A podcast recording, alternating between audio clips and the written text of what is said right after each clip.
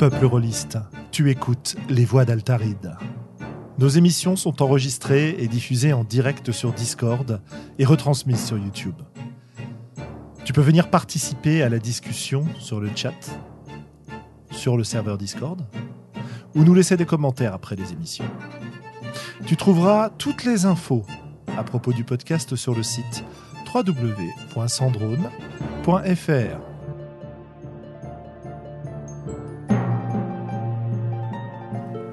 Bonne écoute.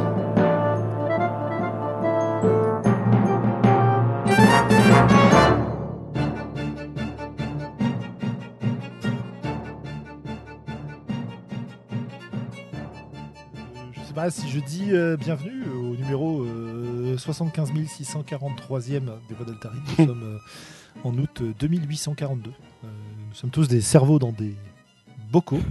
Et sur l'étagère, avec nous ce soir, nous avons le Globo Yay et Benoît. Blub.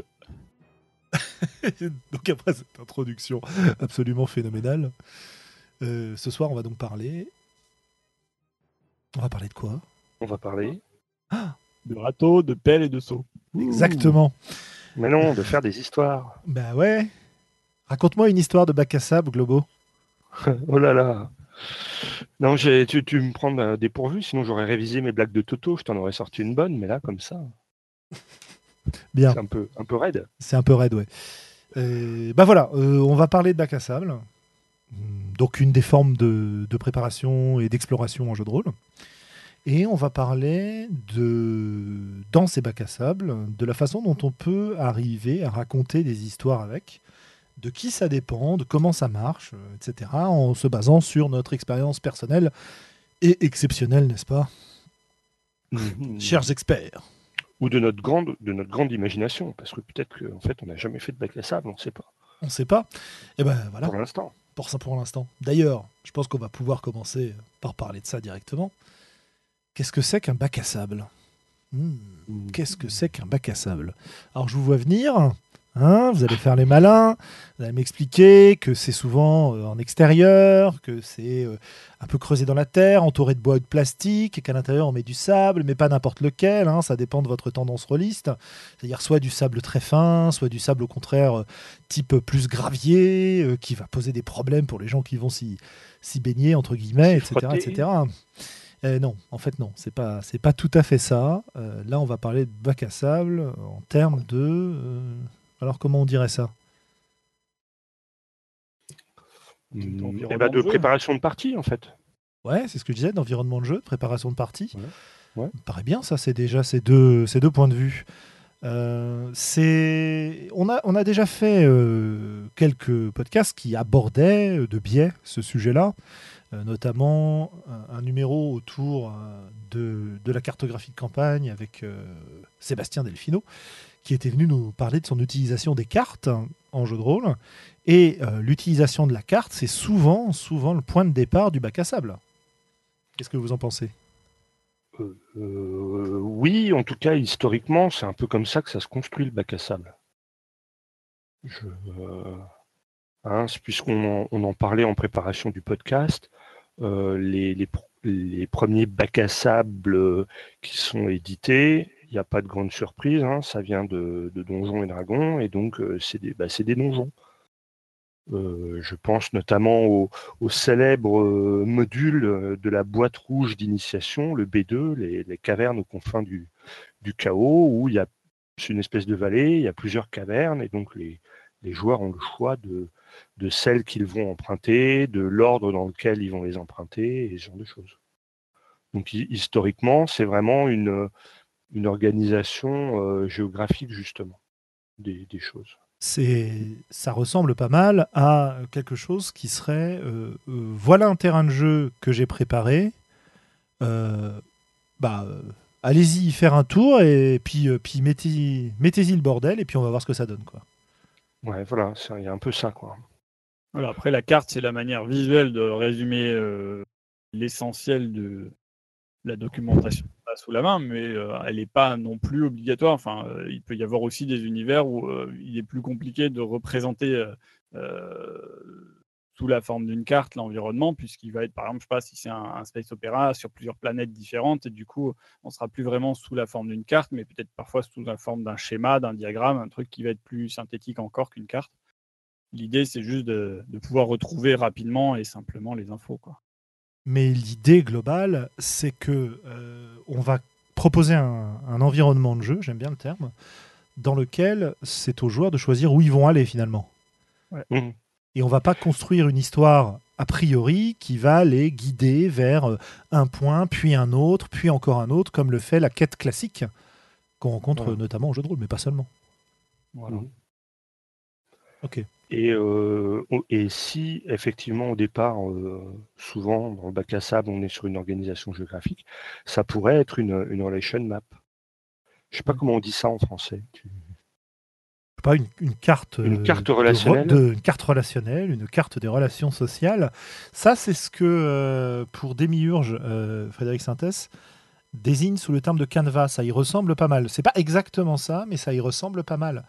Euh, effectivement, de créer des personnages, de, tisser les liens entre eux, les lignes de force, et ensuite de, poser une, situation problématique au départ. C'est là que ça, que ça change peut-être un petit peu, et encore, à voir. Euh, et il en forme un canevas. Je me posais une question sur le bac à sable aussi parce que récemment, j'entends de plus en plus apparaître le terme de hex scrolling, donc, euh, on a eu le, dungeon crawling, qui est le, donc l'exploration de donjons euh, case par case quasiment. Et le hex crawling, c'est un peu la même chose, mais en extérieur, avec des, une carte euh, dont les zones sont divisées en hexagones traditionnellement. Dans les vieux modules, c'est souvent comme ça. Et on va explorer hexagone par hexagone notre environnement pour essayer d'y trouver des choses, d'y aménager des choses, etc. Je pense en particulier à la campagne Kingmaker pour Pathfinder, qui, euh, qui fonctionne pas mal comme ça en fait. Mhm. Est-ce que euh, ce X-Crawling, on est toujours dans le bac à sable?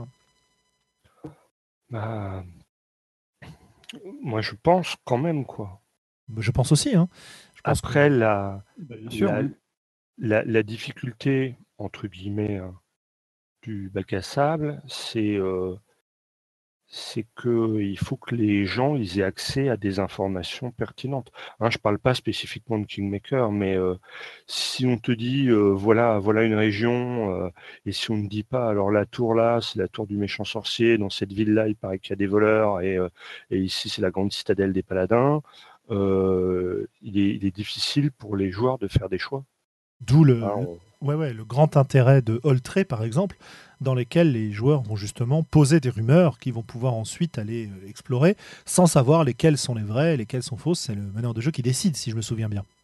Oui, voilà. Ouais, C'est aussi euh, la, gestion de l'information, c'est aussi un moyen euh, narratif de d'amener certains lieux après d'autres.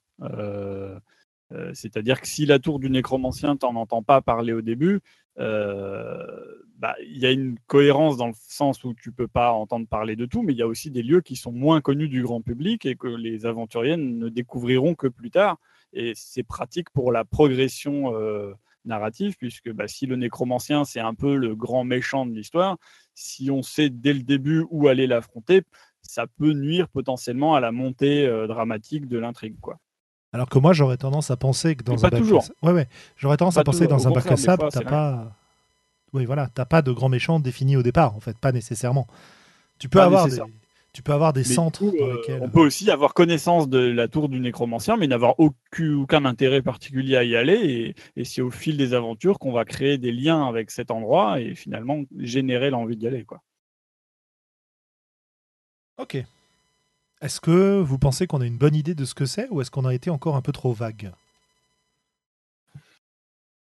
Euh, je, pense que c'est important de, de parler au moment de la définition de la, de la nuance entre le, bac à sable et le jeu émergent. Oui. C'est-à-dire que, a priori, euh, euh, le, bac à sable, euh, il peut être très scripté, c'est-à-dire qu'on peut avoir un certain nombre de, de, situations ou de lieux à explorer, et que pour autant, le meneur de jeu, il est prévu à l'avance, euh, euh, de manière scriptée, ce qui va se passer à chaque endroit. Et donc, on n'est pas vraiment dans du jeu émergent, on est simplement dans un, dans un système à choix multiples qui est à quel moment on va à quel endroit résoudre les trucs. Mais, mais les choses sont scriptées. À l'inverse du jeu émergent, où euh, bah, je reprends les, propos d'Apocalypse World, qui est euh, le meneur de jeu va, euh, va, jouer pour voir ce qui va arriver. Donc il découvre en même temps que les joueurs la, la, la, la construction du, du scénario.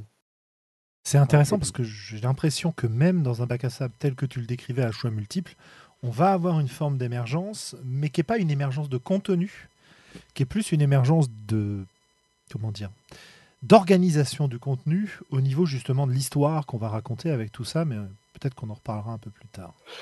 Alors après, peut-être que euh, effectivement, dans un bac à sable, comment dire, euh, scripté, les, choix que tu vas faire euh, modifieront peut-être les ce qui va se passer ailleurs plus tard, tu vois. Ouais, ou alors tout au niveau le plus basique, si tu veux, si tu racontes l'histoire de ton personnage, dans le déroulement de l'histoire de ton personnage, il y a l'ordre dans lequel il a découvert les éléments qui l'entourent, l'ordre dans lequel il a vécu ses aventures. Alors soit tu as des aventures qui n'ont strictement aucun lien les unes avec les autres, et effectivement tu as assez peu d'émergence, si ce n'est sur cette chronologie quelque part. Euh, alors que si effectivement résoudre des situations fait évoluer les choses, l'ordre dans lequel tu les résous peut avoir une, une influence plus importante. Oui, tu, selon les gadgets que tu vas euh, trouver dans les cavernes des, des monstres, euh, tu affronteras différemment les monstres suivants pour rester dans un schéma un peu donjon. Tout à fait.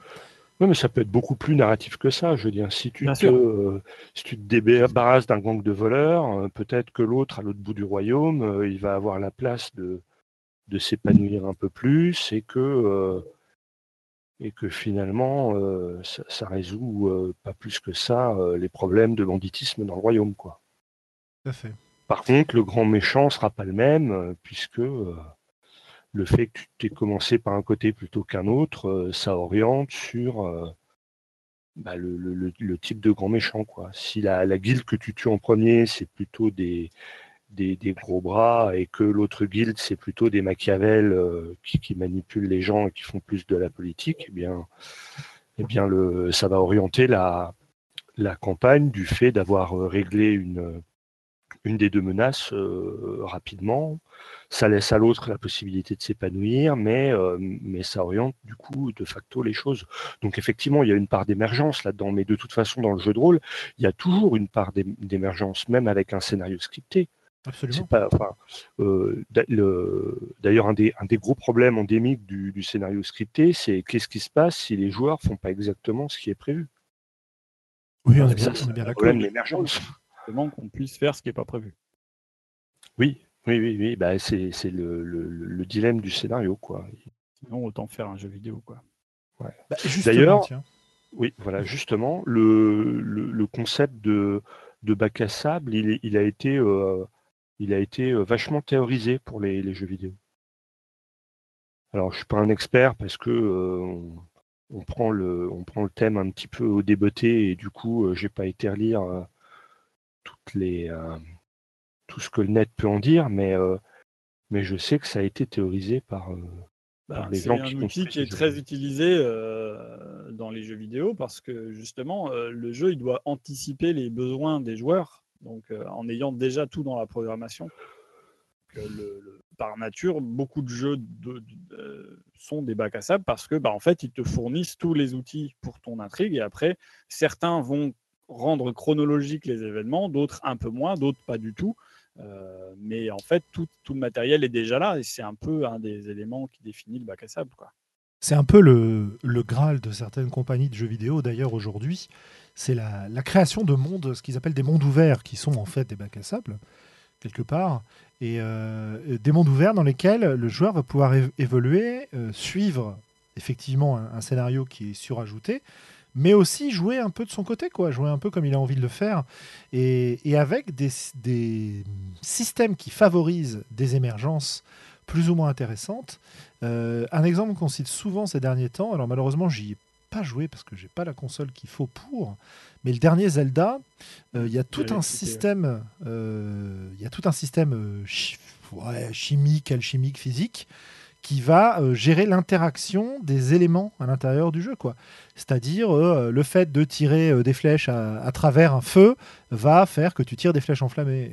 Et, là, c'est le premier exemple qui me vient en tête parce que c'est celui que j'avais entendu. Mais c'est un truc qui est très cité en ce, moment à ce niveau-là pour parler de, de mondes ouverts dans lesquels des, des règles vont s'appliquer, qui vont permettre de créer des situations qui n'ont pas nécessairement été prévues au départ. Voilà. Mais elles sont quand même euh, codées. Euh, c'est ça. C'est, euh, on, code les lois. Quand une flèche traverse du feu, ça devient une flèche enflammée. Mais par contre, on n'avait pas prévu quel feu spécifiquement et à quel moment. Oui, et quel sera l'effet derrière, si tu veux? C'est, ça donne des propriétés aux objets qui vont pouvoir se réagir. On a prévu les, les différentes réactions possibles, mais on les a pas placées à cet endroit-là, si tu veux. Dans le, la version classique du jeu vidéo, un peu, par exemple, point and click, etc., tu vas avoir une caisse et tu sais que si tu fais agir cette caisse avec cette torche, ça va pouvoir ouvrir le passage, tu vois. Euh, là, c'est pas, là, c'est pas ça. C'est pas, c'est pas prévu comme une énigme au départ. C'est pas prévu comme un élément euh, à résoudre. C'est prévu comme un élément qui peut avoir lieu et dont le joueur peut se saisir sans qu'on ait nécessairement imaginer comment il allait s'en servir. Voilà.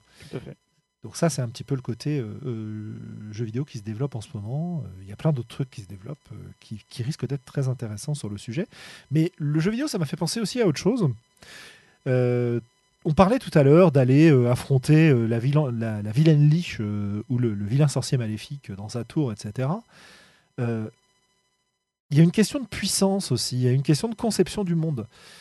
Est-ce que, par exemple, comme dans beaucoup de jeux, euh, bah, je sais pas, Skyrim par exemple, ou plein plein d'autres jeux, même WoW s'y est mis euh, ces derniers temps, euh, le niveau de la zone dans laquelle tu es s'adapte à ton niveau de personnage? Est-ce que la mhm. puissance des ennemis va nécessairement correspondre à la puissance du groupe, ou est-ce que tu y vas de façon, comment dire, sans vergogne, et ah bon, vous allez visiter les cavernes des trolls alors que vous êtes niveau 1, bah écoutez, tant pis pour vous. Hein.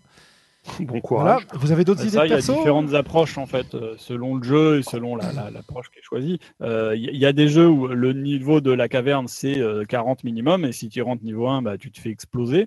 Il y a aussi des jeux qui vont considérer que entre le niveau 30 et 40, à un moment donné, tu vas faire une quête où tu vas pouvoir acquérir, je sais pas, une échelle de corde, un truc comme ça. Et la caverne qui est accessible, enfin qui est pour les niveaux 40, bah, il faut avoir l'échelle de corde pour pouvoir y accéder. Et du coup, ça empêche les personnages de niveau trop bas de, pouvoir rentrer dans les lieux qui ne leur sont pas prévus. Quoi. Ouais, ça c'est ça c'est la solution jeu vidéo classique.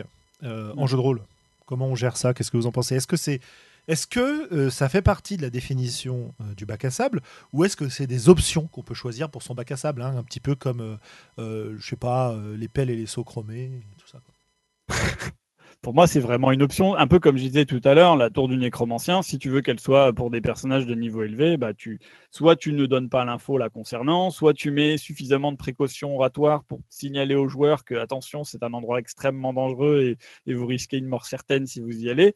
Euh, en tout cas, les rumeurs qui vont être euh, données par les PNJ autour vont aller dans ce sens-là jusqu'au moment où on leur dira mais c'est vous les personnes qui sont élues et qui doivent y aller parce que vous êtes les seuls à pouvoir euh, combattre le nécromancien maintenant vous avez le bâton magique ou je sais pas quoi et donc euh, par l'environnement en fait par les contacts sociaux aussi on va pouvoir euh, bah, hiérarchiser les lieux donner donner des propositions de chronologie même si c'est ça va être des mouvements généraux et pas et pas et pas un guidage automatique quoi après tout, s'ils veulent y aller, bah, ils mourront d'une mort atroce parce qu'ils sont niveau 1, mais c'était leur choix. Quoi.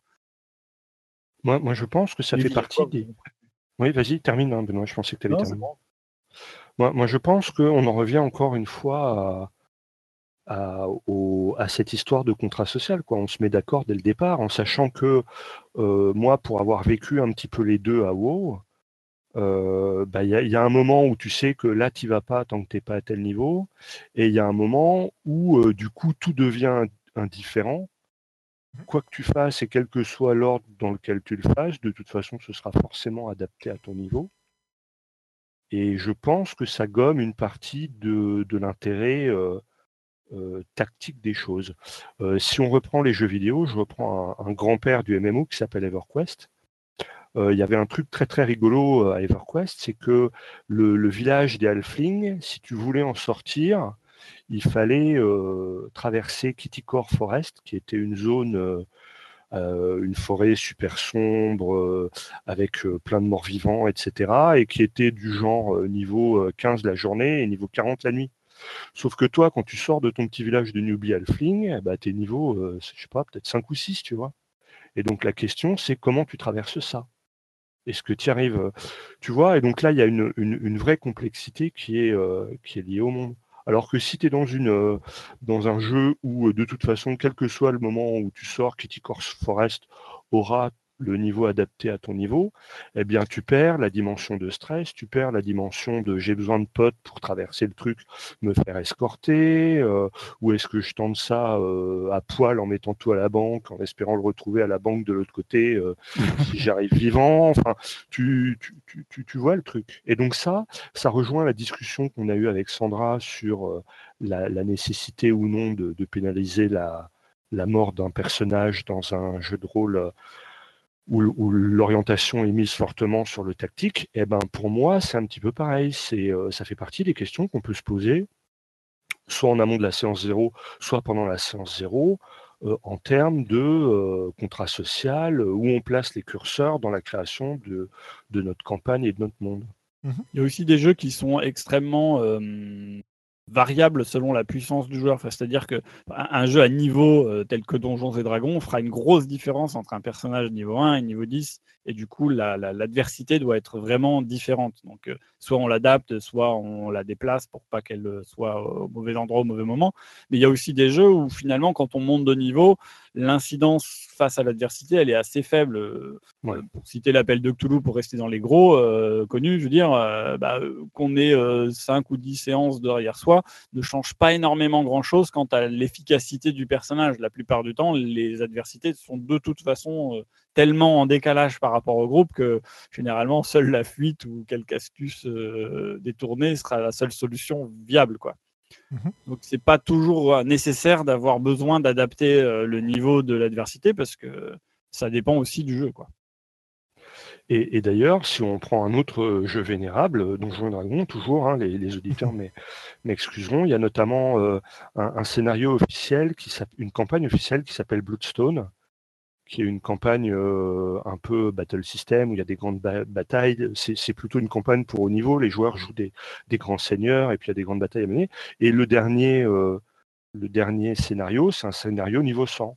Et dans l'introduction, ils le disent en fait, euh, à l'époque, à, l'époque de ce Donjons et Dragons là, c'est-à-dire la première édition, que vous soyez niveau 20 ou niveau 100, ça change plus grand-chose puisque quand vous arrivez au niveau 20, vous avez à peu près atteint le pic de puissance du personnage et euh, le fait que vous soyez niveau 100, euh, bah, vous rajoute un peu de points de vie, mais les, jets de protection évoluent plus trop, le matos vous en avez, etc., etc. donc il y a tout un paragraphe où il explique que finalement la, courbe de, de, de puissance de Donjons et Elle est un peu logarithmique, c'est-à-dire que oui, quand on monte au niveau, on continue à, monter en puissance, mais, euh, mais ça devient vraiment marginal avec le temps. Alors qu'au début de la carrière d'un aventurier à Donjons Dragon, entre un niveau 1 et un niveau 5, il y a une, il y a une grosse euh, différence de, de, potentiel. Quoi. Et, donc ça, effectivement, c'est ce que tu décris aussi, euh, Benoît. C'est le, même ordre d'idée. Effectivement, quand on est puissant, le, niveau des zones devient moins, euh, moins important et peut-être même que la, les, problématiques auxquelles sont confrontés euh, les joueurs ne sont plus des, des problématiques d'ordre tactique. Absolument, ou alors tactique à un autre niveau. Euh, moi, je peux prendre l'exemple de. Ou à une autre échelle, ouais. ouais. voilà, une autre échelle. exemple de campagne de donjon qu'on est en train de, de, jouer de façon très très épisodique depuis quelques temps déjà. Le meneur de jeu, sa façon de faire, c'est de nous proposer des tas de rumeurs, des tas de, choses à explorer, des tas de possibilités. Et c'est nous vraiment qui choisissons ce qu'on va faire, sachant que bah, parfois il y a d'autres gens qui s'occuperont, euh, des PNJ, des choses comme ça, qui s'occuperont des autres problèmes, mais que euh, les problèmes vers lesquels on va se tourner, bah, ils vont globalement correspondre à notre niveau. Sauf cas particulier où dans ce cas-là, on est prévenu que à tel ou tel endroit c'est hyper dangereux et donc on peut pas encore y aller vraiment parce qu'on n'a pas la puissance qu'il faut. Mais la plupart du temps, ça s'adapte. Et ce qui est intéressant, c'est que l'ordre dans lequel on va choisir de régler les problèmes va avoir une certaine importance parce que bah, ça veut dire que par exemple si on va euh, euh, gérer, euh, je, je, vais dire une connerie, mais l'infestation démoniaque dans la, dans la montagne d'à côté, et qu'on la règle alors qu'on n'est que niveau 5-6, bah, l'infestation démoniaque, ce sera des, des, petites choses, des cultistes humains, des choses comme ça. Et euh, alors que la tribu orque euh, qui nous posait problème, si on va l'avoir au niveau 15, bah, ça va être des super orques hyper balèzes, hyper organisés, ou alors très très nombreux, ce genre de choses. quoi. Et c'est un peu un mmh. moyen de choisir notre adversité en fonction de ce qu'on fait. Et euh, en termes d'histoire, c'est vachement intéressant aussi. Mais ça, on, pourra peut-être y revenir tout à l'heure. Ça, c'est pour donner un petit peu le, point de vue alternatif, c'est-à-dire, moi je suis assez persuadé, oui, que euh, avoir des zones ou des adversités qui évoluent en fonction de l'adversité du groupe, ça a un intérêt, mais effectivement, c'est pas la seule manière de jouer. Vous avez bien exposé l'autre manière, donc je voulais juste revenir là-dessus. Euh, donc du, coup, voilà, je pense que là, là, je crois qu'on a fait bien le tour du, de la question du bac à sable pour nos auditeurs, hein, je pense. je, pense que, je pense que là, on sait bien. J'espère que c'est plus clair pour tout le monde. Hein. attention, il y aura des contrôles. Il y aura des contrôles, exactement. Ouais, attention. Interrogation écrite euh, euh, dans le prochain podcast en direct. Hein, euh, ceux qui réussiront à répondre aux questions gagneront un, prix formidable. Alors, je ne sais pas ce que ça peut être. Une photo dédicacée de Globo. Ouh, ça fout la frousse, dis donc. Qui sait. très bien. J'avais une question supplémentaire. Euh, en fait, on a deux questions à, aborder là, maintenant au point où on en est. C'est comment on joue dans un bac à sable, côté meneur de jeu, côté joueur? Et l'autre question qui me vient aussi, c'est comment on construit un bac à sable? Euh, mmh. Est-ce qu'on parle un tout petit peu de comment on construit un bac à sable avant de dire comment on y joue? Comment Alors là, c'est vraiment, euh, dans la, plupart ah du temps, comment on construit, ça va vraiment être un rôle de meneur de jeu, là, la plupart du temps. Hein. Oui, bah oui. Alors. Benoît? Euh, bah, je pense qu'effectivement, il vaut mieux commencer par savoir comment construire pour, euh, avant de savoir comment y jouer, même si peu importe, mais autant y aller comme ça. Euh, pour moi, le bac à sable, c'est pas forcément que le meneur. Disons que c'est le meneur qui va. S'il y a un meneur déjà, hein, évidemment, parce qu'on pourra aussi aborder la question du bac à sable sans meneur. Hein. Absolument. Peut-être moyen de faire des petites choses.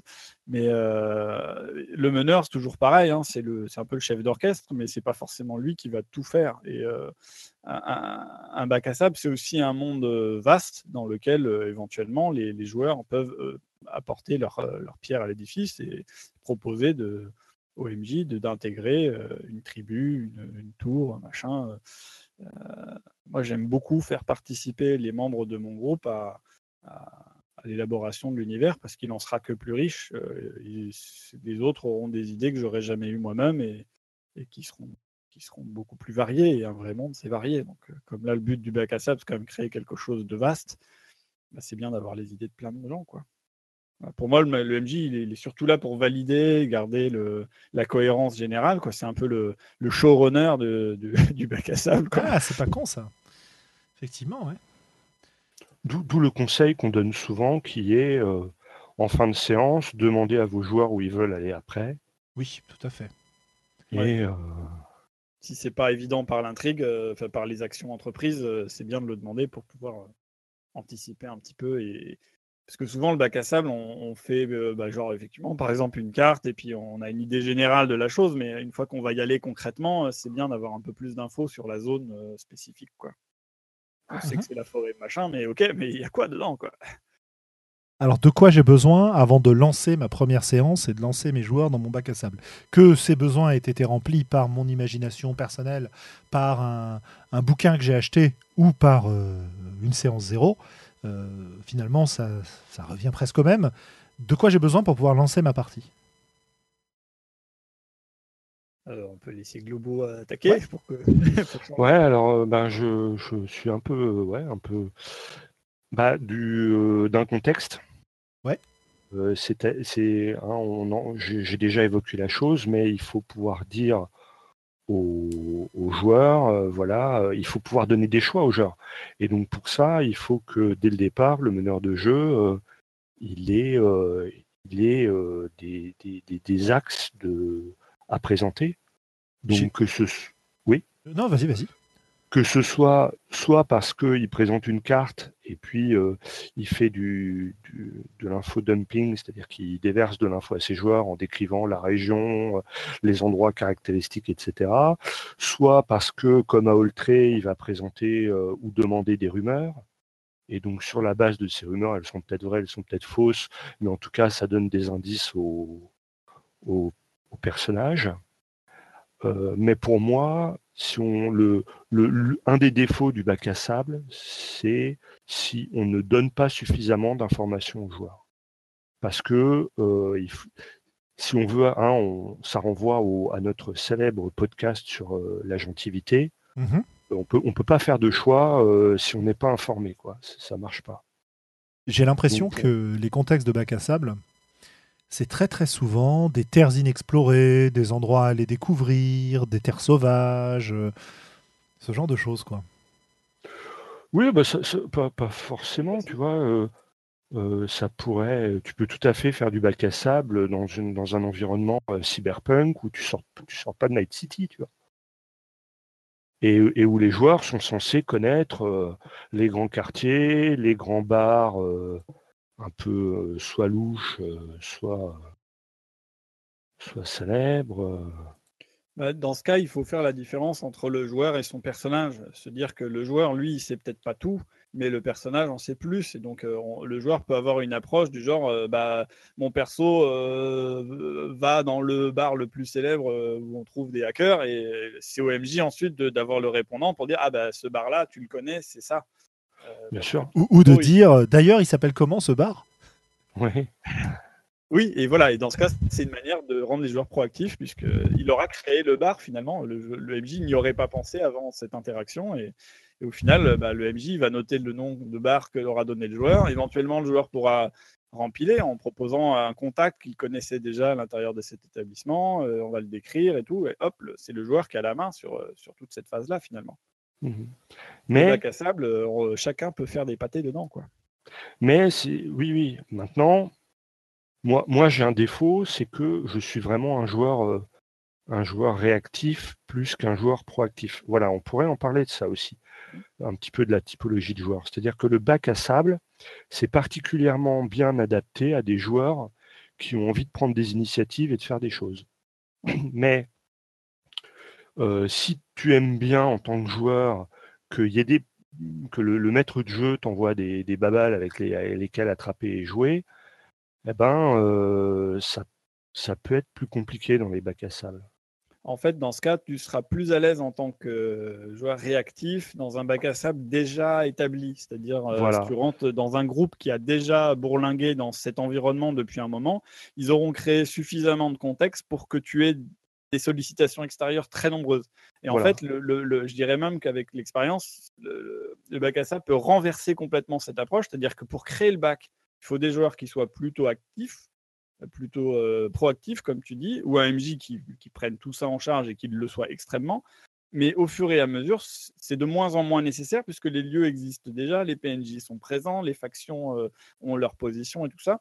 Et au bout d'un moment, ben, on a presque une, un trop plein d'informations et j'ai pu voir des joueurs qui au bout d'un moment étaient paralysés par le l'excès d'informations et pour mmh prendre leurs décisions ça les gênait parce que bah, souvent en jeu de rôle on a la porte de droite la porte de gauche et puis bon éventuellement on peut choisir de, faire une troisième option mais il y a un nombre limité d'options et quand on connaît des centaines de PNJ des centaines de lieux et, qu'on n'a pas de scénar spécifiquement euh, qui nous pousse dans une direction, et bah, il y a des joueurs, ils sont un peu paumés. Quoi. Ils ne sauront pas vers quel endroit aller.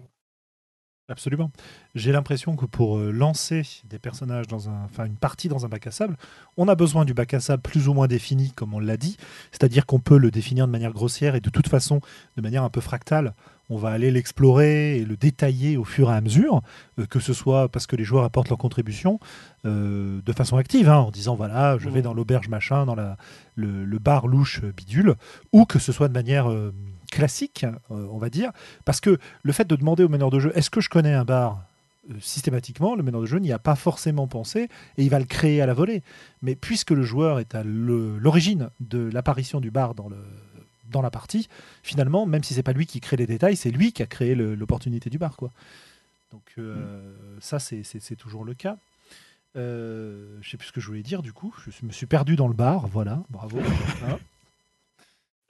Euh, nous le plan du bar. Oui, je disais, oui, voilà, euh, il faut donc ce, ce, contexte, et, mais il faut aussi donner une impulsion de départ, un but de départ qui peut être très bête, hein, qui peut être très simple qui peut être. Euh, il paraît qu'il y a un très grand trésor dans la région. Euh, allez le trouver. Euh, notre gang est en train de perdre du terrain. Allez en conquérir du nouveau dans ce coin de la ville où un, autre gang vient de se faire arrêter par, par les flics, tu vois. Mmh. Ce genre de choses. Je pense qu'une impulsion de départ, ça va permettre à ces joueurs réactifs d'avoir un point d'attaque et un point d'attache euh, vis-à-vis de ce, de ce gros morceau qui est en face d'eux. Dans quelle direction aller Ils savent pas ce qu'il y a sur le chemin, mais au moins ils avancent. quoi. Alors moi, je, je pense que une, c'est pas suffisant. Ouais, Justement, si on est dans une, dans une logique de bac à sable, c'est bien d'en proposer plusieurs.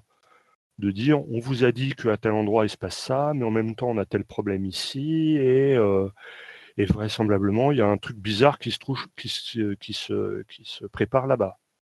En fait, j'étais dans le. Je repense à un podcast que j'ai entendu il y a peu de temps du euh, Role Playing Public Radio, le RPPR, qui est euh, un podcast américain euh, très, très très prolifique avec beaucoup d'actual play, avec beaucoup de, discussions. Et ils ont fait un numéro récemment sur ce qu'ils appellent les aventures picaresques.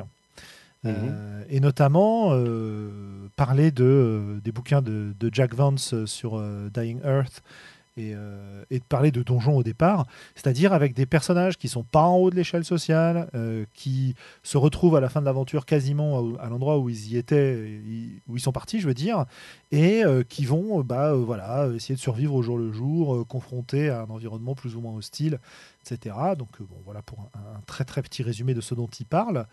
et là, ça m'y fait penser, et c'est pour ça que pour moi, j'ai tendance à dire que cette impulsion de départ que j'imaginais et que je mentionnais unique, c'était vraiment un alibi pour pouvoir entrer et entrer dans le bac et jouer avec ce qu'il y a à l'intérieur. Euh, à la limite, en s'en foutant un peu de, la raison pour laquelle on est là au départ, quoi. Tu vois? Mhm. Mais effectivement, euh, balancer plusieurs rumeurs, plusieurs pistes, plusieurs directions, euh, voire même des directions qui sont différentes selon les personnages, pour que si on a un groupe soudé, il ait plusieurs choses à explorer, c'est vachement intéressant aussi, c'est sûr avec, avec la limite des, euh, que l'on peut trouver euh, comme des jeux, dans des jeux tels que euh, Apocalypse World, où bah, en fait chaque joueur va avoir un agenda qu'il privilégie, et donc avec des logiques d'éclatement de groupe où un tel a envie d'aller voir ça, mais Bidule veut partir dans l'autre sens. Du coup, chacun fait son truc dans, dans son coin. voilà, c'est une des autres une des autres difficultés du, bac à sable. C'est qu'à partir du moment où il y a plusieurs choses à faire dans des endroits différents, eh bien peut-être que tout le monde n'a pas le même intérêt ou tout le monde n'a pas les mêmes euh, ouais, ah, euh, agendas. Une, alternative, une, aide pour éviter de, trop euh, éclater le groupe de cette manière, pour moi, c'est au début de commencer avec un groupe avec des objectifs qui peuvent être différents mais qui vont dans le même sens. Genre, ils veulent tous vaincre le nécromancien pour une raison qui leur est personnelle, mais finalement, ils ont tous le même objectif. ou alors, c'est aller dans la tour, voler un truc. Mais bon, bref, ils vont tous avoir un but pour aller là. Et puis, au fur et à mesure que le groupe sera soudé par les, aventures qu'ils auront vécues ensemble, il devient plus facile d'avoir des objectifs plus variés avec des lieux et des personnages différents parce que, bah, comme ils sont copains, ils vont se trouver eux-mêmes des raisons de rester ensemble. Par exemple, bon, allez, on va tous se mettre à aider Jojo et puis quand on aura fini sa quête, on va tous se mettre sur la quête, de, Robert parce que parce qu'on est un groupe de potes, quoi. Et euh, bah, le groupe d'aventuriers, il reste soudé parce qu'il s'est créé avec des objectifs communs à la base, quoi. C'est un peu le. Vas-y, vas-y, Globo. On, peut aussi rendre ça un petit peu artificiel en donnant des raisons différentes à des, à des mêmes personnages d'avoir une même action, même s'ils ne le font pas pour les mêmes raisons. C'est ça. Oui, absolument. Mais euh, est-ce qu'on risque pas, dans ce cas-là, de proposer des scénarios classiques à l'intérieur de son bac à sable? Bah, c'est ce que je disais, hein, le, bac à sable, il peut être euh, en fait euh, scripté, c'est-à-dire que le bac à sable, on peut, on peut prendre les, les, choses dans des ordres différents, mais à l'intérieur, euh, une fois qu'on rentre dans, une, dans un lieu, même hein, un lieu théorique, hein, pas forcément un lieu, un, lieu narratif, quoi. C'est pas forcément un lieu, une ville, une cité, un truc, quoi. Euh, là, quand les joueurs arrivent là, il se passe quelque chose qui a été scripté et on tombe sur un mini scénario. C'est d'ailleurs un peu souvent ce que font les jeux vidéo, en fait. Voilà, tu aller euh, à droite à gauche, tu mais quand tu veux, et puis à un moment donné, tu démarres, euh, tu démarres une cinématique et puis c'est parti pour voilà, une tranche euh, qui a été préparée pour ça, qui sera souvent un peu plus épique et tout ça, parce qu'elle permet des choses que, que le côté complètement libre rendait plus compliqué. Mais pour moi, c'est quand même plus facile de faire d'abord un petit peu de scripté pour lancer le groupe, pour faire une cohésion, générer un peu plus d'univers autour, et puis une fois qu'on est lancé, on, peut arrêter ça en fait. Ça, ne sert plus à rien et on, laisse tomber le scripté et, la machine elle est, en route et, les personnages continueront tout seuls avec les objectifs qu'ils vont eux-mêmes se créer euh, suite aux rencontres qu'ils auront faites. Quoi. Donc l'impulsion ou les impulsions, ça peut prendre euh, la forme de quelques infos sur la fiche de perso ou carrément prendre la forme d'une sorte de, scénario d'introduction dans le bac à sable. Quoi. Voilà, en fait, un, scénario d'intro de bac à sable, ça peut être un scénario normal, en fait. On peut, choisir de prendre un scénario du commerce, et puis une fois qu'on a fini ce scénario, on a bien aimé les personnages, on a envie qu'ils continuent à, évoluer, bah, on élargit euh, l'environnement, et puis ils sortent du donjon, et puis ils vont faire la campagne autour, et, c'est là qu'on se met à, développer ça. Mais si on l'a anticipé, on peut, pendant, pendant, pendant le scénario lui-même, on peut déjà poser quelques jalons, mais... Euh, moi, j'ai déjà, euh, j'ai déjà attaqué des histoires de bac à sable euh, qui partaient de scénarios tout à fait euh, normaux à la base. C'est juste qu'on avait envie d'aller plus loin parce que ça nous avait plu. Quoi. Ça me rappelle notre campagne de, de Shan, notamment Globo, mhm. puisque j'avais commencé dans l'idée de faire un bac à sable autour d'un village. Et donc, j'ai fait un premier scénario, on a joué un premier scénario dans lequel, globalement, on voyait la libération du village, etc. Et un choix s'est posé aux joueurs moi, j'étais parti dans l'idée plutôt qu'on allait jouer euh, autour de ce village-là pour essayer de le faire prospérer, pour explorer la zone autour, pour euh, euh, exploiter les PNJ qu'on avait créés dedans, etc., etc. Et en fait, le groupe a choisi plutôt de se barrer et d'aller explorer le monde et donc d'intégrer une sorte de bac à sable beaucoup plus grand. mais du coup beaucoup moins préparé. Mais bon, on s'en est, bien sorti quand même, quoi. Mais c'est rigolo, quoi. C'est la façon dont les choses peuvent, peuvent rebondir. C'est-à-dire que tu n'es jamais assuré quand tu crées ton scénario pour lancer ton bac à sable que ça fonctionne. quoi. C'est peut-être pour ça d'ailleurs qu'il ne faut pas trop, euh, qu'il faut pas surpréparer. C'est-à-dire qu'il faut, euh, il, faut avoir une, idée directrice pour euh, les différents endroits, mais ne les préparer que si les joueurs s'y intéressent vraiment. Sinon, ça, peut vite devenir un, boulot pantagruélique pour plein de choses qui ne seront pas exploitées. à moins qu'on aime ça, parce que c'est aussi un plaisir, cette préparation pour beaucoup de monde dans le milieu du jeu de rôle, à moins qu'on aime ça et que éventuellement on ait l'idée de s'en resservir plus tard, bien sûr. Parce que c'est aussi l'intérêt d'un bac à sable, c'est que toute la préparation non exploitée, quelque part, c'est un peu comme un calendrier de l'avant dont tu n'as pas ouvrir, ouvert certaines fenêtres. Quoi. Euh, ce qu'il y avait derrière, il y, est toujours et tu peux aller à n'importe quel moment l'explorer. quoi. Même si c'est dans, une autre, dans une autre partie, c'est-à-dire euh, j'allais dire, euh, ressortir ton, ton calendrier de l'avant euh, non terminé l'année suivante, mais là, c'est un peu. ça pose un peu des problèmes. La, date de péremption des chocolats, quoi. Mais... oui, il y a des éléments qui seront gâchés parce que parce qu'ils ont ils ont une durée de vie limitée et puis d'autres qu'on pourra réutiliser dans d'autres contextes. Un personnage qui a été créé, après tout, pourquoi est-ce qu'on ne pourrait pas le rencontrer ailleurs si on a raté la première rencontre quoi. Donc vos conseils, c'est de, de, créer quelques lieux, de pas trop détailler ce qu'il y a dedans mais de le travailler quand on sait que les gens, euh, enfin les joueurs vont y aller. Mhm. Ouais. Euh, de préparer un ou des points d'accroche, plutôt des pour Globo d'ailleurs.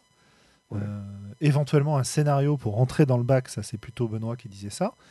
Et je suis, à la limite assez d'accord avec ça, même si c'est pas la seule façon de faire. Donc on a nos joueurs, on a un moyen de les faire entrer dedans. On a quelques endroits qui sont déjà préparés. Et puis après, euh, c'est bon, on va se lancer en préparant au fur et à mesure en fonction de ce qu'ils vont nous proposer, quoi. Enfin, de ce qu'ils vont choisir plutôt. Un peu comme ça que vous voyez les choses? Ouais. Ouais. Ok. Donc, ça nous permet de parler un petit peu de. Euh, à moins que vous ayez autre chose à ajouter, un autre conseil à donner à ce niveau-là. Euh, eh bien, moi, je. La... Enfin, je sais pas si c'est un conseil à donner à ce niveau-là.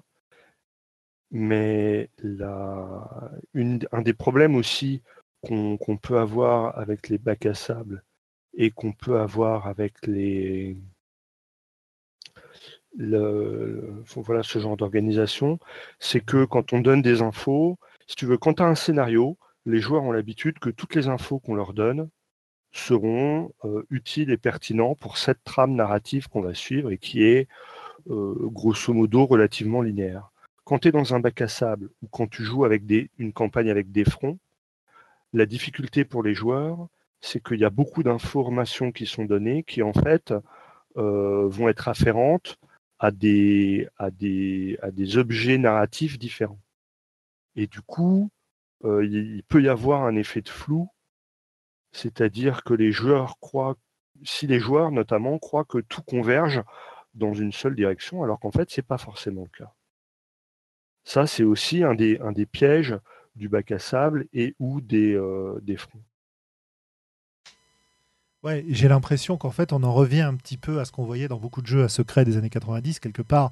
C'est-à-dire que tu vas avoir euh, une multitude de, petits, euh, de petites intrigues, de plots, etc., euh, qui vont être sous la forme un petit peu d'un macassable si tu t'y intéresses, et que derrière, il y, a un gros métaplot qui va permettre de tout organiser. C'est par exemple révéler petit à petit que à l'intérieur de ton bac à sable, avec tous ces, ces, donjons dans lesquels il y a des monstres, eh bien, il y aurait un espèce de, puissant nécromant qui a créé tous ces donjons et qui manipule tout dans l'ombre.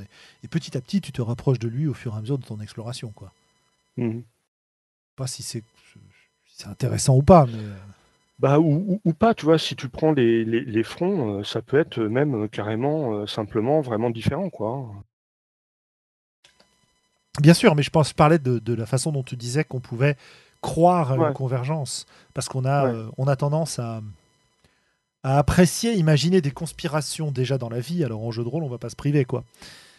Euh,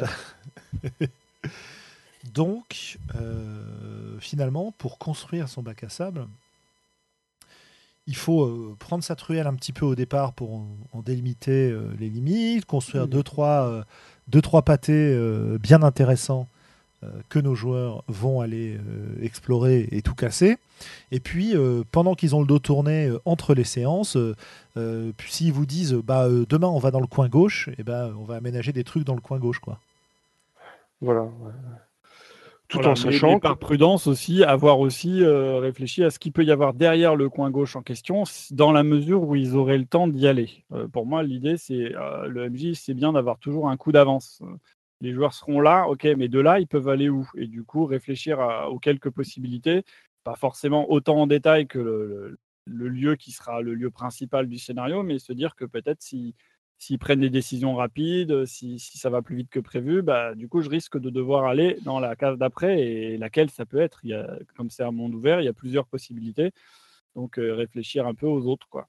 Et si j'aime préparer et que euh, le fait de préparer des choses qui ne serviront à rien ne me pose pas de problème, je peux même imaginer créer tout dès le départ et, euh, ensuite euh, juste faire évoluer en fonction des, actions des joueurs. Quoi. Ouais. Après, il y a un côté sympa de créer au fur et à mesure parce qu'on va plus créer sur mesure. Créer à c'est un peu comme acheter un, un setting déjà établi. Euh, et, le faire jouer aux joueurs. Alors que le créer au fur et à mesure, c'est profiter des, des, des, personnages et de leur euh, évolution, de toute leur richesse qui se met en place pour, euh, pour rajouter des éléments qui seront vraiment adaptés à eux. Mhm. Je suis assez d'accord avec ça. Hein. Moi, je suis plutôt adepte de la deuxième méthode. Mais d'un autre côté, construire. En fait, je suis un peu ambivalent parce que d'un côté, je me dis que si on aime faire ça, si on aime créer à l'avance, qu'on n'a pas peur de faire des choses qui ne servent à rien, et qu'on tire une partie de notre plaisir de cette création-là, finalement, ça pose pas de problème de balancer des, personnages à l'intérieur et de voir comment ils évoluent. Le seul mm. truc, c'est que j'ai peur que euh, ils perdent un petit peu de leur, de leur euh, agentivité, de leur rôle d'acteur, de leur rôle de personnage central de notre histoire, et qu'ils soient un petit peu en retrait par rapport au beau monde que tu as créé. quoi. Euh, et je parle pas d'abus, hein, je parle pas de euh, j'ai créé une super situation, donc je refuse que les joueurs y changent quelque chose. Non, non, j'accepte qu'ils cassent tout s'ils veulent tout casser, quoi. Mais je sais pas, je sais pas quel est le plus efficace, quel est le plus intéressant. Je pense que ça dépend beaucoup des gens, mais bon. Hmm. Ok, ok. Donc voilà comment on construit au moins au départ deux trois idées. Comment est-ce que maintenant on va jouer à l'intérieur euh, bah, D'abord peut-être qu'est-ce qu'on attend des joueurs à l'intérieur d'un bac à sable pour revenir à ce que tu disais sur les joueurs actifs et les joueurs réactifs globaux et peut-être donner deux trois, deux, trois conseils, deux, trois idées sur ce que toi tu attendrais, enfin ce que vous, vous attendriez de joueurs qui vont euh, investir votre bac à sable? De quoi vous avez Eh ben, besoin de leur part? Moi, moi, moi j'ai besoin euh, qu'ils se positionnent. Euh, j'ai beaucoup parlé cette année de ma campagne de Beyond the Walls et mes joueurs euh, étaient, très, étaient très réactifs et, relativement peu entreprenants. Et du coup, le risque dans une, quand on n'est pas assez proactif dans une campagne un peu bac à sable, c'est que typiquement le monde, il va continuer à évoluer, il va se passer des choses autour. Et donc les, joueurs ne peuvent pas être attentistes, les joueurs ne peuvent pas se dire Ouh là là, on va pas se positionner, des fois qu'on fasse une connerie, on prend pas de risque, euh, attendons, gérons, on va voir ce qui va se passer. Euh, ça, c'est ça, pour moi, c'est pas le bon état d'esprit quand on veut faire du bac à sable. Il faut que, euh, il faut que les joueurs euh, fassent des choix et se positionnent selon moi. Et avec chaque choix, euh, comment dire, fassent le deuil de ce qu'ils ne pourront pas faire à cause de ce choix-là, quoi. C'est le principe du choix. Si, si Voilà, c'est voilà, vraiment un voilà. choix. Et, euh, et, et moi, je sais que dans, dans la campagne un peu bac à sable que j'avais fait à, à Beyond the Wall, eh bien, euh, ils ont vraiment eu du mal à assumer leur statut de héros. Et un héros, eh ben, euh, ça, ça va sauver le monde. Ça attend pas que le, le monde se laisse sauver, si tu vois ce que je veux dire. Mhm. Et, et l'intérêt du bac à sable, c'est que justement, il peut se passer des choses différentes. L'intérêt aussi que tu as dans un bac à sable, c'est qu'une fois que toi, tu connais ton monde, même si tu l'as pas ultra détaillé, tu as les grandes lignes, tu peux faire des journaux télévisés avec euh, encore euh, des black box qui ont cramé des McDo à Paris, euh, mais que fait la police, euh, euh, pendant que eh ben, les personnages étaient en train de- d'explorer les catacombes, tu vois. C'est-à-dire qu'à partir Ouais. de l'intérêt d'un bac à sable, c'est que le monde lui-même est vivant. Le monde tourne euh, pas une- n'est pas uniquement euh, centré autour des joueurs, mais il a une vie propre, quoi. Et du coup, les joueurs, ils- s'ils sont pas assez proactifs dedans, eh ben, euh, le, le- le monde va continuer à tourner, peut-être à les broyer. Et moi, la difficulté que j'ai eue, c'est que mes joueurs étaient peut-être trop habitués à l'effet scénario, et donc, euh, bah, ils avaient du mal à, à prendre les choses en main, à se positionner, euh, parce que dans un monde bac à sable, il va y avoir aussi tendance à ce qu'il y ait des figures d'autorité. Et, euh, et moi, je pars du principe que si c'est mes joueurs, les héros, c'est eux qui doivent être au centre de l'action. Donc, euh, euh, quand tu vas voir le seigneur du coin pour qu'il règle le problème de mort-vivant dans le cimetière, et que tu te dis, oula, ça craint quand même, je vais pas y aller tout seul, euh, nani nana, eh ben, euh, il faut pas que le seigneur du coin, il te dise, ah ok, merci de m'avoir prévenu, euh, je, je m'en occupe, j'envoie euh, toute mon armée et ce sera réglé demain. Merci les gars. Non, non, c'est plutôt. euh, vo- vo- ouais, voilà les réserves d'eau bénite de ma chapelle. euh, hop, hop, hop, euh, bah, réglez le problème, messieurs. Voilà, voilà, il, faut que ce soit comme ça, mais Messieurs, dames. hein. Voilà, mais encore une fois, il, faut que les, il faut que ce soit les joueurs qui fassent des choses. Quoi. Et, et dans un monde bac à sable, si le monde il est cohérent, il va y avoir des figures d'autorité, il, va y avoir des gens vers qui on, pou- on pourrait se tourner, mais il faut que ce soit des solutions à la euh, 8 mai ou 8 si, quoi. Oui, tout et, à fait. Et, pas des solutions intrinsèques. On joue pas pour être euh, la petite amie moche euh, du des PNJ, quoi. Voilà. Ah, la copine moche des PNJ, c'est le, c'est le, l'expression consacrée Cons- l'ex- Euh, L'expression consacrée. ouais. euh, par Eugénie, entre autres. Euh, oui, oui, tout à fait. Euh, il faut que, il faut qu'on puisse agir. J'ai même tendance à dire que un bac à sable, à partir du moment où on sait qu'on est dans un bac à sable, c'est aussi l'occasion pour les joueurs de tester des choses, euh, d'aller, d'aller picoter les différents trucs qu'ils voient pour voir comment ça réagit, euh, d'aller tester des trucs et tout. Donc peut-être qu'il ne faut pas être trop punitif au départ pour leur permettre ce genre de choses. Enfin, encore une fois, ça dépend de dans quel contexte exactement on joue, quoi. Mais c'est clair que si, euh, euh, je sais pas, euh, ma, bande de, euh, de punk des rues décide d'aller essayer de s'approprier un, magasin de, vente d'alcool au coin de la rue, si dès qu'ils y mettent le nez, ils ont tous les flics de la ville à leur trousse ou le gang rival qui vient enlever leur, leur famille immédiatement, ça risque peut-être de les décourager de tester de nouvelles choses. quoi. Donc mmh. euh, là, on passe. Il y, par, euh, faut y aller par étapes. Et comme je disais tout à l'heure, aussi essayer de jouer sur les avertissements. Euh, les joueurs, ils peuvent écouter ce que leur dit des PNJ et si, du coup, ils auront des informations supplémentaires sur si vous faites ça, voilà ce qui va se passer, comme dirait l'autre. et du coup, prévoir un peu, genre les flics vont intervenir. Ok, ben on le sait, on est au courant parce qu'on a des, on s'est renseigné avant et, du coup, on pourra anticiper un plan d'évasion ça rendrait la, situation à nouveau euh, viable. quoi. Est-ce que c'est tout ce qu'on a pour les, pour les joueurs comme consigne? C'est-à-dire, euh, soyez ouverts, testez des trucs, osez, soyez actifs plutôt que réactifs voilà. Le, propos du bac à sable, c'est justement d'offrir de la liberté aux joueurs. Donc il faut qu'ils s'en saisissent.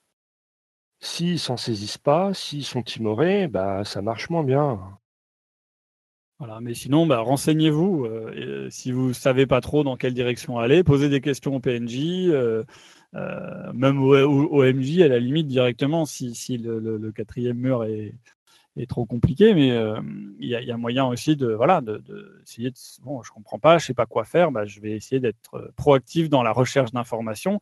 Et, le MJ, bah, lui, son rôle, c'est justement saisir chaque perche que va lui tendre un joueur pour lui fournir de la matière pour qu'il puisse jouer quoi. Mhm. Dans un bac à sable, le MJ, justement, euh, il doit être un adversaire ou au complice des, joueurs, à votre avis? Moi, j'ai tendance à dire que euh, le, boulot du meneur de jeu, euh, selon le jeu à la Globo, attention, hein, pas une vérité absolue, moi, en début de campagne, je m'évertue à ce que tout ce que les joueurs entreprennent soit plus compliqué que prévu. C'est-à-dire qu'au début, j'ai besoin qu'il y ait de la complexité euh, qui se mette en place. C'est-à-dire qu'on pensait faire un truc facile, bah en fait c'est un petit peu plus compliqué que ça. C'est marrant, je fais exactement l'inverse, mais vas-y, continue. C'est vrai. Et quand j'arrive à un moment dans ma campagne où je veux que les, où je veux arriver à un final, eh bien là, toutes les solutions prises par les joueurs deviennent bonnes, pertinentes et permettent de fermer et de clore des portes pour arriver à un, climax et un final. En fait, je fais, je fais pareil, sauf que finalement, je rajoute une étape peut-être avant, c'est-à-dire que je vais essayer de commencer en créant un contexte de normalité, c'est-à-dire euh, euh, montrer bah, qu'est-ce que c'est à la base le quotidien de vos personnages. Euh, ok, c'est des aventuriers, mais bah, c'est quoi leurs aventures? Qu'est-ce qui se passe quand ils les font et tout ça? Et une fois qu'on a, qu'on a cerné notre personnage, on, fait arriver le, les complications en fait. Et, euh, ils vont, les complications vont faire sortir les personnages de leurs habitudes. Au lieu de faire en sorte de démarrer par les complications, mais du coup, on a l'impression que c'est leur quotidien, les complications. Voilà, ça permet de monter d'un niveau en fait, au niveau euh, dramatique. Quoi on passe d'une vie d'aventurier entre guillemets normale à une vie d'aventurier épique finalement. Et puis ensuite, euh, je retombe sur euh, exactement ce que tu dis, c'est très intéressant. Alors ça, ça nous renvoie hein, au, fameux système de, Vogler mmh euh, qui dit que, eh bien, effectivement, oui, le, comment dire, la, le, portail vers l'aventure, c'est quand il, ne se passe rien, ou plutôt tout ce qui doit se passer se passe normalement, et aujourd'hui il se passe quelque chose d'exceptionnel, ou d'improbable, ou de surnaturel, et c'est ça qui va m'embarquer dans l'aventure. et, donc, et donc tout le, tout le début du récit, il est d'expliquer ce qui se passe quand il se passe rien, ou ce qui se passe quand tout est normal. Voilà les, 100 premières pages du Seigneur des Anneaux, c'est le quotidien chez les hobbits. Et du coup, ça crée un décalage au moment où l'aventure démarre, parce qu'on sait qu'ils sont pantouflards et on les voit faire des choses euh, un peu héroïques. Et du coup, bah, c'est d'autant plus intéressant que bah, si on les voyait partir direct sur des trucs héroïques, on dirait, bon, bah, les hobbits, c'est des héros, c'est voilà, des, des, voyageurs. Euh, on ne fait pas ce, décalage et, ça les rend d'autant plus euh, intéressants comme personnages qu'on sait qu'à la base, ils sont pas faits pour ça et pourtant ils y vont. Quoi. Mmh. Moi, j'ai un autre. Euh, comment dire J'ai une autre préoccupation en fait que ce, cette construction euh, narrative, vers laquelle on va revenir de toute façon. C'est, je pense que j'aurais tendance à pas balancer trop de complications au départ pour créer une relation de confiance, euh, comme disait Benoît, apprendre à connaître son perso, mais surtout donner confiance dans les capacités de son personnage, quoi.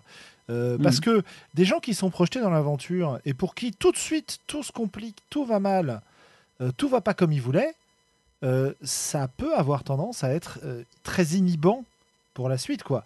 À avoir des Voire décourageant. euh, Ouais. Tout ce que j'entreprends rate, donc pourquoi est-ce que je me casserais les pieds à entreprendre quelque chose? Ouais, ah tout non, à fait, c'est- ouais. non, non, non, vous m'avez pas compris. C'est pas tout ce que j'entreprends rate. C'est tout ce que je j'entreprends est en fait plus compliqué que je ne c'est l'imagine. pareil. Ouais, ouais, mais je te dis pareil. juste, un, un Ah non, certain non, joueur parce peuvent mal le comprendre. c'est- c'est- Pas- non, parce que c'est, enfin, c'est pareil, oui et non. Je veux dire. J'ai que été le certain joueur en question euh, à au moins une partie. euh, je, je me cite en exemple. hein, C'est ton, c'est ton ressenti, d'accord. ouais. Euh, Ça m'est arrivé de mal comprendre cette intention du meneur, en fait, de, de systématiquement compliquer Mmh. la vie du personnage. Euh, moi, je l'ai compris comme une espèce d'acharnement, si tu veux, et, et c'était pas du tout le but à la base. Ouais. Oui, tu vois, c'est ça, c'est placer les joueurs sur la défensive, c'est ce que j'allais dire, quoi. C'est moi, je l'ai déjà vu aussi pas mal de fois parce que j'étais plutôt dans ton dans Dans ton, ton ouais. dans ton optique, si tu veux. Et, euh, et je me suis rendu compte que ouais, mais euh, en fait, à chaque fois qu'on fait un truc, euh, on se fait trahir, c'est plus compliqué. il faut prendre en compte des choses qu'on n'avait pas prévues. Alors, avant de faire quelque chose, il va falloir qu'on l'étudie sérieusement. hein. Voilà. Du coup, j'ai vu aussi des joueurs en arriver à l'e- à l'extrême qui, qui se disent, mais de toute façon, comme ça va se compliquer au-delà de ce qu'on a prévu, bah, ne prévoyons rien, et comme ça, de toute façon, ce sera compliqué. Mais euh, et du coup, ils faisaient plus de plans et puis ils avançaient euh, comme des barbares, et, et c'est pas forcément très réaliste parce qu'en réalité, un personnage n'aurait jamais eu cette approche-là. quoi. C'était plus l'approche du joueur, euh, un peu dépité de voir que c'est trop compliqué, euh, on n'arrive jamais à, à tout prévoir, donc ne prévoyons plus rien. quoi. Donc en fait, la, la nuance, elle est de ne pas systématiquement le faire. C'est-à-dire qu'il faut que de temps en temps ça se complique et il faut que de temps en temps ça se passe bien. Parce que moi, à l'inverse, dans la vraie vie. moi, à voilà, comme moi à l'inverse, si euh, quoi que tu fasses, de toute façon, ça se passe bien, euh, bah, c'est là que moi j'y Ah vais en mode oh bah ça sert à rien de s'emmerder. De toute façon, Non, le non, mais- jeu, il va nous sauver le cul. euh, on peut y aller, go. Ah oui, on est bien d'accord, mais encore que ça se discute. Enfin bref, c'est c'est Bah une, oui. autre, c'est une autre C'est- discussion. C'est la Mais- différence d'opinion qui fait la course de chevaux, euh, disait euh, absolument. Twain. Absolument. Mais euh, effectivement, il y a peut-être un, un équilibre à trouver. euh, introduire la, la complexification à partir du moment où on a bien en tête, comme disent, bah, où on a son perso bien en tête et on a bien en tête ce qu'il est capable de faire. Mais d'un autre côté, il y a un type de récit qui est très sympa, c'est de considérer aussi qu'on part. bah, c'est un peu le picaresque dont je parlais tout à l'heure. quoi. C'est, euh, on a des persos qui sont euh, déjà plus ou moins expérimentés euh, et qui, qui luttent pour survivre. Et effectivement, quoi qu'ils fassent, il y aura toujours des trucs qu'ils n'ont pas prévus qui arriveront. Ils seront toujours un peu les dindons, les dindons de la farce. Et, euh, et ils vont essayer de s'en sortir. Et c'est assez fun de jouer dans ce domaine-là, notamment quand tu joues des campagnes un peu. euh, J'avais euh, Nightcrawler en tête, quoi, où tu joues des, un ban- une bande de voleurs, où les choses se passent jamais comme ils voudraient, quoi. Et c'est ça qui les empêche d'atteindre la fortune, alors qu'ils réussissent quand même des coups. Et et t'as un côté un peu populaire, un peu basique. euh, je pense à Wasberg, enfin Wasberg aussi, où tu es euh, euh, les, les gardoches, etc. Quoi. Et il y a, y a quelque chose de très très réjouissant où finalement, euh, euh, soyons, soyons zen, soyons des sages philosophes. Et c'est pas le, le point d'arrivée qui est important, c'est le chemin, n'est-ce pas? Mais on en revient aussi euh, bah, à l'éternel, l'alpha et l'oméga du jeu de rôle. Ça dépend aussi peut-être du, euh, du comment dire, du, du contrat social, quoi. C'est-à-dire que si tu préviens euh, tes joueurs ou pas. Euh, est-ce Du contrat de table, oui, tout à fait. Ouais. Voilà. Est-ce que est-ce qu'on est tout de suite dans de l'héroïque et donc ça va avoir tendance globalement à plutôt bien se passer, ou est-ce qu'on est ou est-ce qu'on est sur autre chose et auquel cas bon ben voilà régulièrement les choses vont se compliquer etc est-ce qu'on joue euh, est-ce qu'on joue euh, voilà du, du dans, dans un contexte survival forcément euh, les choses enfin rien ne va bien quoi mais si on est dans, dans un truc un petit peu plus enjoué, héroïque et, et positif, effectivement, il n'y a pas de raison pour que systématiquement tout soit compliqué, merdique, pénible. Euh, Non, mais Euh, ça peut aussi rajouter à l'héroïsme. Si, si, si les choses sont trop simples, euh, il n'y a pas d'héroïsme. Il faut, il faut de l'adversité pour Ah, créer oui. un héros. On n'a pas forcément Donc, envie euh, de jouer le- des héros. Hein. Oui, oui, mais quand tu parles de, de ce cadre-là, je veux dire. oui. Mhm. Ça me fait penser à, à Influenza à la base, euh, jouer des, des héros, des salauds ou des martyrs. Des martyrs. Tout ça est intéressant. Euh, revenons- je, je sais Ouais. plus, je sais plus où est-ce qui nous a amené à digresser comme ça. Non, non, pas- on, on est dans le, on est toujours dans le cadre. Euh, revenons un petit peu à cette, euh, cette idée de construction narrative et avec la dernière question qu'on avait prévu d'aborder euh, cette fois-ci, qui était comment est-ce qu'on construit une histoire dans un bac à sable? Parce que finalement, euh, on va construire un contexte, on va lâcher des joueurs dans le contexte, mais qu'est-ce qui va faire qu'on va construire une histoire autour de ça Parce que on peut très bien se contenter de euh, ce côté euh, construction organique euh, et émergente de l'histoire qui est simplement on raconte la vie de ces personnages dans cet endroit-là et, on voit ce qui se passe et, ils auront des succès, ils auront des échecs, ils auront des choses mémorables, d'autres qu'ils vont oublier rapidement et petit à petit on vit leur, vie d'aventurier et, on s'en contente, c'est très bien. Mais on peut aussi peut-être construire un peu plus et là bah, j'en reviens à ce que vous disiez tout à l'heure sur introduire de la complexité puis réduire la complexité. Mhm. Le, parce que le, problème, il est là. C'est que euh, si tu peux tout faire, c'est qu'alors rien n'est vraiment important. Ouais. Euh, et donc, pour, pour moi, bah, c'est que tout se vaut, tu vois. Je veux dire, euh, que tu ailles à droite, à gauche, au milieu, euh, on s'en fout.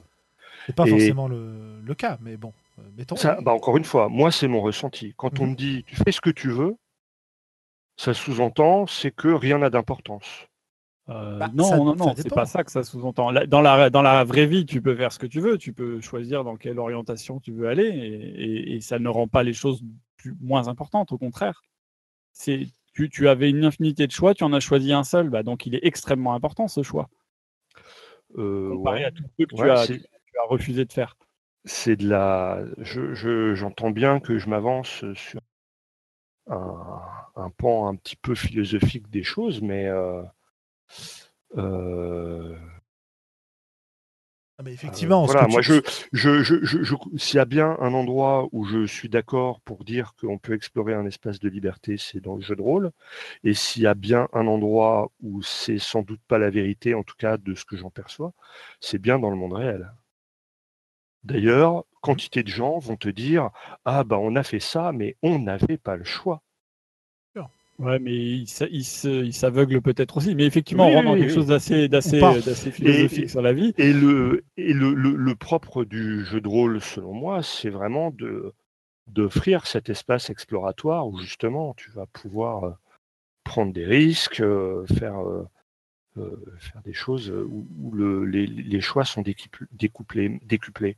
Mais pour, pour autant, euh, moi, tu vois, typiquement, quand je demande à quelqu'un euh, qu'est-ce que tu aimes dans la mousse au chocolat, s'il me répond j'aime tout, euh, ça a la même, la même qualité de, de réponse que s'il m'avait répondu je n'aime rien. C'est-à-dire que je ne sais pas plus à l'intérieur de cette entité mousse au chocolat s'il y a des choses qui sortent, euh, qui ressortent pour lui, qu'il Mais apprécie plus ou moins, etc. si- S'il répond j'aime tout, c'est qu'il n'a pas fait de choix. Euh, Donc on Voilà. n'est pas dans du jeu de rôle. Il n'a pas donné de réponse en fait s'il dit j'aime tout. Là en jeu Et- de rôle, c'est comme si tu dis tu peux tout faire et, et- et il te dit bah, je fais tout. Non, c'est pas ça le jeu de rôle. C'est je peux tout Oui, mais- faire et je choisis une chose parmi toutes. Donc je choisis un, un élément de, de, de, de- de mon choix. Et à partir de là, on est dans le jeu de rôle. Oui, tout, tout à fait. Mais pour autant, euh, potentiellement, il aurait pu choisir n'importe quoi. En fait, c'est ça, une ça revient à la paralysie dont on parlait tout à l'heure. Trop de choix, tu le choix. Quoi. Je, je, je, je- on avait un peu évoqué ça. C'est euh, du coup le, le- le joueur euh, proactif devient paralysé face à-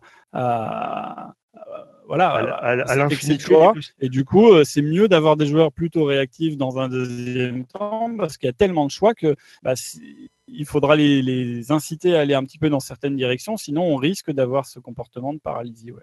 Ah ouais, l'angoisse du euh, joueur de jeu de rôle euh, face au.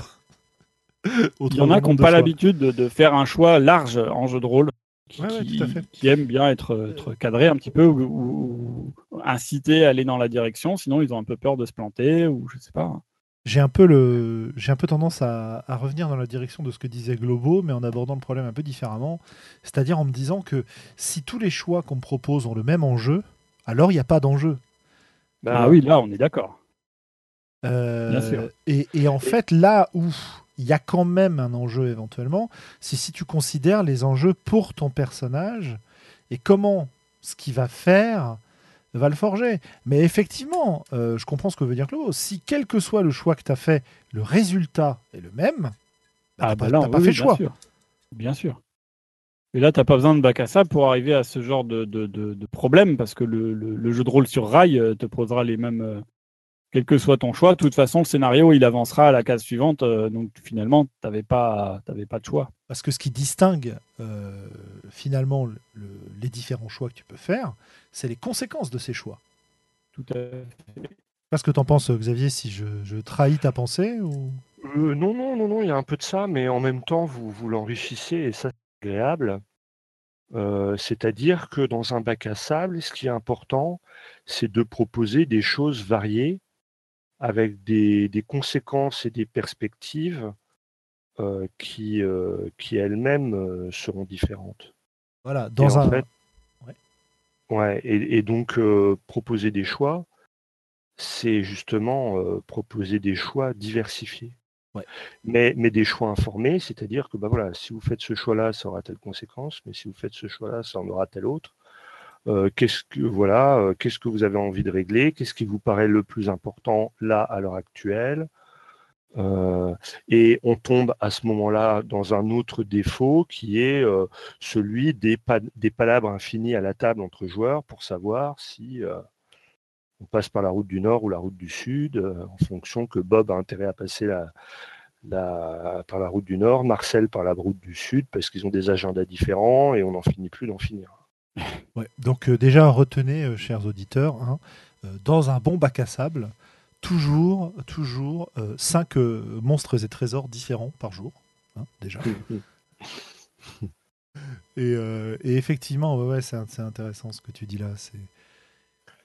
C'est, Mais est-ce que le choix non informé n'est pas intéressant aussi de temps en temps, sous la forme d'un pari, par exemple?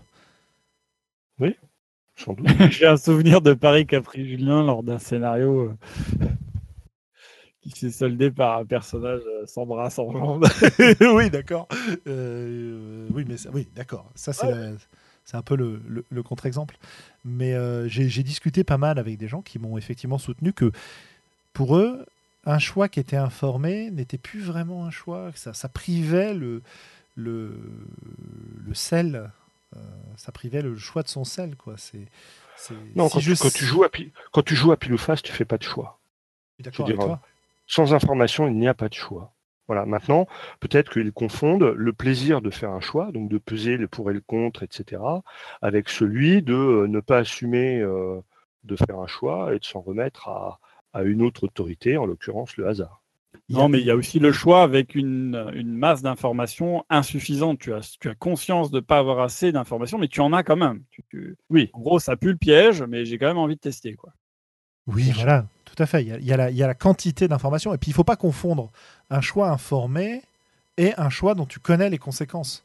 C'est-à-dire que tu peux avoir des informations qui te donnent des indications sur le résultat potentiel de ton choix, mais euh, c'est pas pour ça que tu connais les conséquences exactes de ton choix. Mhm. Et tu peux avoir un, état intermédiaire, quoi. C'est ni pile ou face, ni un choix complètement informé. Je suis d'accord que quand tu pars sur du. En fait, la discussion, elle avait eu lieu beaucoup autour du jeu moral euh, et de la question du choix moral. Et, le, et de la question de savoir est-ce que un choix moral, pour être vraiment moral, doit être informé ou non? Moi, je mm. soutiens qu'il doit être informé parce que s'il y a un twist à la fin du choix du genre ah ah ah c'était un rêve, euh, bah finalement tu prives euh, le choix de son poids et de ses conséquences et, tu gâches l'expérience a posteriori. Néanmoins, au moment du choix, il y a une certaine intensité qui existe que on t'ait trompé ou pas, que ton choix ait été informé ou pas en fait. Donc c'est un, mm. un phénomène assez complexe à mon avis. Euh, J'ai tendance à penser que ce qu'on va retenir d'une partie jeu de rôle, c'est un, un souvenir. C'est ce qu'on a vécu sur le moment, et puis ce dont on se souvient derrière, est ce qu'on reconstruit à partir de ce dont on se souvient. Et que euh, si j'ai quelque chose qui vient me ruiner dans les cinq dernières minutes tout le plaisir que j'ai eu précédemment, bah oui, certes, je l'ai eu ce plaisir-là, mais ce que je vais en retirer et en garder, c'est quelque chose qui sera euh, gâché, si tu veux. Donc euh, voilà, il y, a, une, le, le, débat était autour de cette idée-là, quoi. Voilà, voilà.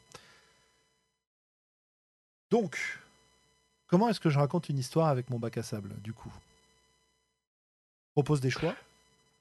Voilà. Informé. Bah, ou, semi-informé en tout cas. Oui, oui, bien sûr, bien sûr. Euh, et à partir de là, j'ai proposé mes différents choix, j'ai mis mes enjeux qui sont différents, j'ai des conséquences différentes en fonction du choix qui a été fait euh, mmh. lors de la séance d'avant. Et au fur et à mesure, euh, et en fait, on en revient à ce qu'on avait conseillé sur le podcast sur l'improvisation, finalement, c'est ajouter de la complexité au départ, alors avec les réserves qu'on a évoquées tout à l'heure éventuellement, et puis, comme tu le disais, euh, petit à petit, faire converger. Tu, tu... On parlait tout à l'heure de la convergence qu'on a tendance à voir à travers les fronts, etc. En fait, euh, une façon de, de s'acheminer vers la fin de l'histoire, et donc de construire une histoire, si on a une progression vers une fin d'histoire, c'est peut-être d'épuiser les fronts petit à petit et de faire en sorte qu'il y en a un qui prenne une sorte de prédominance sur la fin de la campagne et qu'on escalade autour de celui-ci jusqu'à sa résolution finale. Quoi. Mmh. Ouais. Ouais, ça me plaît. Ouais, ouais. Et, c'est important aussi quand tu proposes des, des, En fait, il y a, plusieurs choses. Enfin, il y a des choses qui viennent du jeu émergent. Par exemple, quand tu joues en, jeu émergent, tu proposes des options aux joueurs et ne deviendra important dans l'histoire que ce qui est. Si les joueurs s'intéressent à un PNJ qui était juste là pour mettre du décor, et s'ils commencent à interagir un peu sérieusement avec lui, alors ça doit indiquer au meneur de jeu que eh ben, ce PNJ-là doit être important. Il y a, ça aussi euh, dans, le jeu émergent.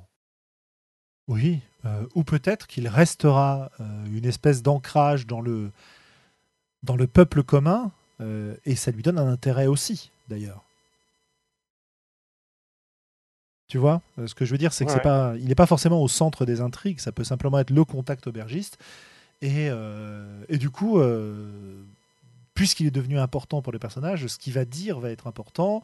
Ça peut servir de motivation pour eux, etc. Il y a plein plein de choses à faire autour de voilà, ça. Voilà, voilà. S'il lui arrive quelque chose, ça va être un drame pour eux aussi, etc.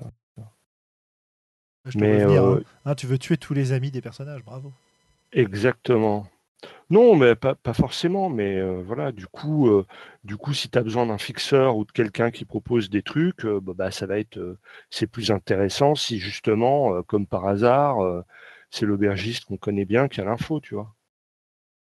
Parce que la, une, une des difficultés aussi de l'effet bac à sable, c'est quand tu commences à démultiplier PNJ, les contacts, euh, les rumeurs. Euh, le, le, le, défaut du bac à sable, c'est à la fois de ne pas avoir assez d'infos, mais c'est aussi quand tu en as trop.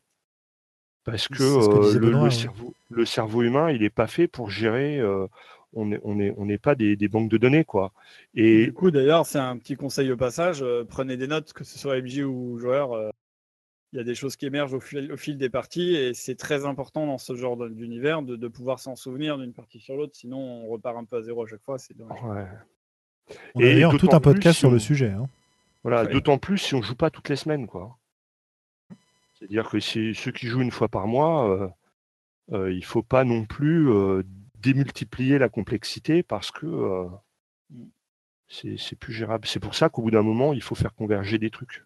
Et une astuce pour éviter de, démultiplier ça aussi, c'est d'essayer de réutiliser le matériel. C'est-à-dire, par exemple, un personnage qui plaît bien aux joueurs, bah après tout, il peut se déplacer. Il n'est pas obligé d'être euh, toujours euh, planté là, euh, comme dans un jeu vidéo, à attendre qu'on vienne chercher la quête. Faites-le bouger. Si c'est un, si c'est un personnage qui leur plaît, bah, ils vont le retrouver plus loin, plus tard, dans une autre ville, dans un, dans un autre donjon, je ne sais quoi, selon ce qu'il sait faire, un endroit qui, qui, est logique. Et comme ça, pour un maximum de personnages, ça évite de recréer un, un autre, un clone du premier, ça va tout simplement être le même qui va continuer à développer son, sa relation avec les personnages en, en ayant une autre rencontre dans un autre lieu, dans un autre contexte. Mmh. Et même pour les lieux, hein, faire revenir les, les, personnages dans un lieu qu'ils ont déjà visité, mais euh, par exemple, ils l'ont visité le jour, ils reviennent la nuit. Tu parlais d'une forêt euh, qui n'a pas le même niveau selon l'heure de la journée. Eh ben, euh, on peut avoir une expérience très différente d'une balade en forêt avec une jolie princesse à escorter le jour, et puis on revient la nuit, et la forêt elle est hantée par des machins, et c'est un, un combat, etc. Enfin, on peut avoir plusieurs scénarios dans un même lieu, et ça l'enrichira d'autant plus. Quoi. Mmh. Et c'est intéressant que vous disiez ça parce que, euh, encore une fois, un conseil euh, d'Apocalypse World, c'est de faire des, relations triangulaires sur les, personnages euh, non-joueurs et personnages joueurs. Et le bac à sable se prête bien à ça. Il se peut que la, faction des paladins dise des choses différentes aux personnages paladins. par rapport aux personnages que l'on soupçonne d'être satanistes, s'il va leur poser des questions, tu vois. la relation peut évoluer. on peut juste rappeler que bah, on joue justement dans un bac à sable. On joue pas dans le, désert du Sahara. Donc il y, a du sable, mais il y a aussi des bords. Et donc l'environnement qu'on va choisir de, de, gérer, il a une taille qu'on a délimitée peut-être même au début. Peut-être que c'est au fur et à mesure qu'on la délimitera. Peut-être qu'on l'élargira en rajoutant des extensions. Mais d'ailleurs, c'est des termes qu'on peut retrouver du coup dans les jeux vidéo. Euh, mais il y a une limite à la carte en fait euh, qu'on va, qu'on va poser à la base et ça, ça peut aussi être un moyen d'éviter de se perdre. On sait que bah, les terres du milieu, voilà, ça va de là à là. Les personnages, ils pourront maximum aller jusqu'au Mordor, mais on n'a pas prévu d'aller plus loin, quoi. Même si évidemment le monde il mmh. va plus loin, l'environnement de campagne qu'on s'est posé, c'est ça, quoi. Comme tu disais au début, euh, Globo, ça, ça, peut être une ville. On se dit, bah voilà, notre bac à sable, c'est la ville. Euh, pas mal de jeux vidéo, ça va être un peu ce genre de choses. Il y a la ville et puis les alentours. Euh, c'est le bac à sable. Et puis, euh, que ce soit des Assassin's Creed ou GTA ou je ne sais quoi, ils ont toujours un peu ce genre de logique. On va, on va pouvoir aller beaucoup plus dans le détail quand on s'est donné des limites à la base qui correspondent à notre puissance de travail de groupe, notre, notre motivation, le temps dont on dispose. Voilà. Mmh mais euh, voilà, c'était, mais euh, voilà, c'était pas tout à fait de ça dont je parlais. Je, parlais vraiment du fait que, euh, eh bien, les, c'est intéressant dans un bac à sable d'avoir des factions différentes avec des agendas différentes. On a parlé du bac à sable basé sur le lieu. On a parlé du, du bac à sable, on, va dire animé par des fronts, mais on peut avoir un, bac à sable animé par des factions. C'est-à-dire que les choix, ils sont, c'est un peu ce que fait d'ailleurs Blades in the Dark. C'est-à-dire, est-ce que tu choisis euh, de, bosser pour tel gang ou tel gang, et en fonction des choix que tu vas faire, eh ben, ça va renforcer euh, le fait que tu sois bien vu auprès d'un tel et pas d'un autre. Et il y a la possibilité aussi de, décliner ça au niveau individuel euh, du point de vue des, personnages. Quoi. Ouais, moi j'ai l'impression qu'en bac à sable, on va aller explorer des ensembles en fait, que ce soit des ensembles géographiques, que ce soit des ensembles type factions, sociaux, que ce soit des, euh, des ensembles thématiques, des, fronts, voilà, des... etc. Quoi. Ouais, tout à fait des ensembles, des ensembles événementiels finalement, les fronts. Euh, et que et qu'en en jouant, euh, oula, hop, à travers euh, tous ces, tous ces ensembles-là, on va pouvoir construire quelque chose d'intéressant. Euh, ok, comment on construit une histoire? Ben voilà, on a fait un petit peu le, le tour. Il y a sûrement d'autres, d'autres moyens. Euh, il y a la notion de métaplot éventuellement qu'on peut mettre derrière, mais ce qui peut être intéressant si, c'est si on veut justement avoir une sorte de bac à sable qui va dans une direction donnée, on peut très bien alors, ce qui est intéressant avec le bac à sable, c'est que euh, on peut très bien le faire durer très longtemps et aménager la fin euh, à partir du moment où on veut qu'elle ait lieu, si tu veux. On n'a pas nécessairement besoin de la prévoir au départ. On va prendre la situation à un moment donné, et c'est à partir de ce moment-là qu'on va commencer à fermer les choses. C'est une autre façon de faire. C'est mmh. vachement, euh, vachement intéressant.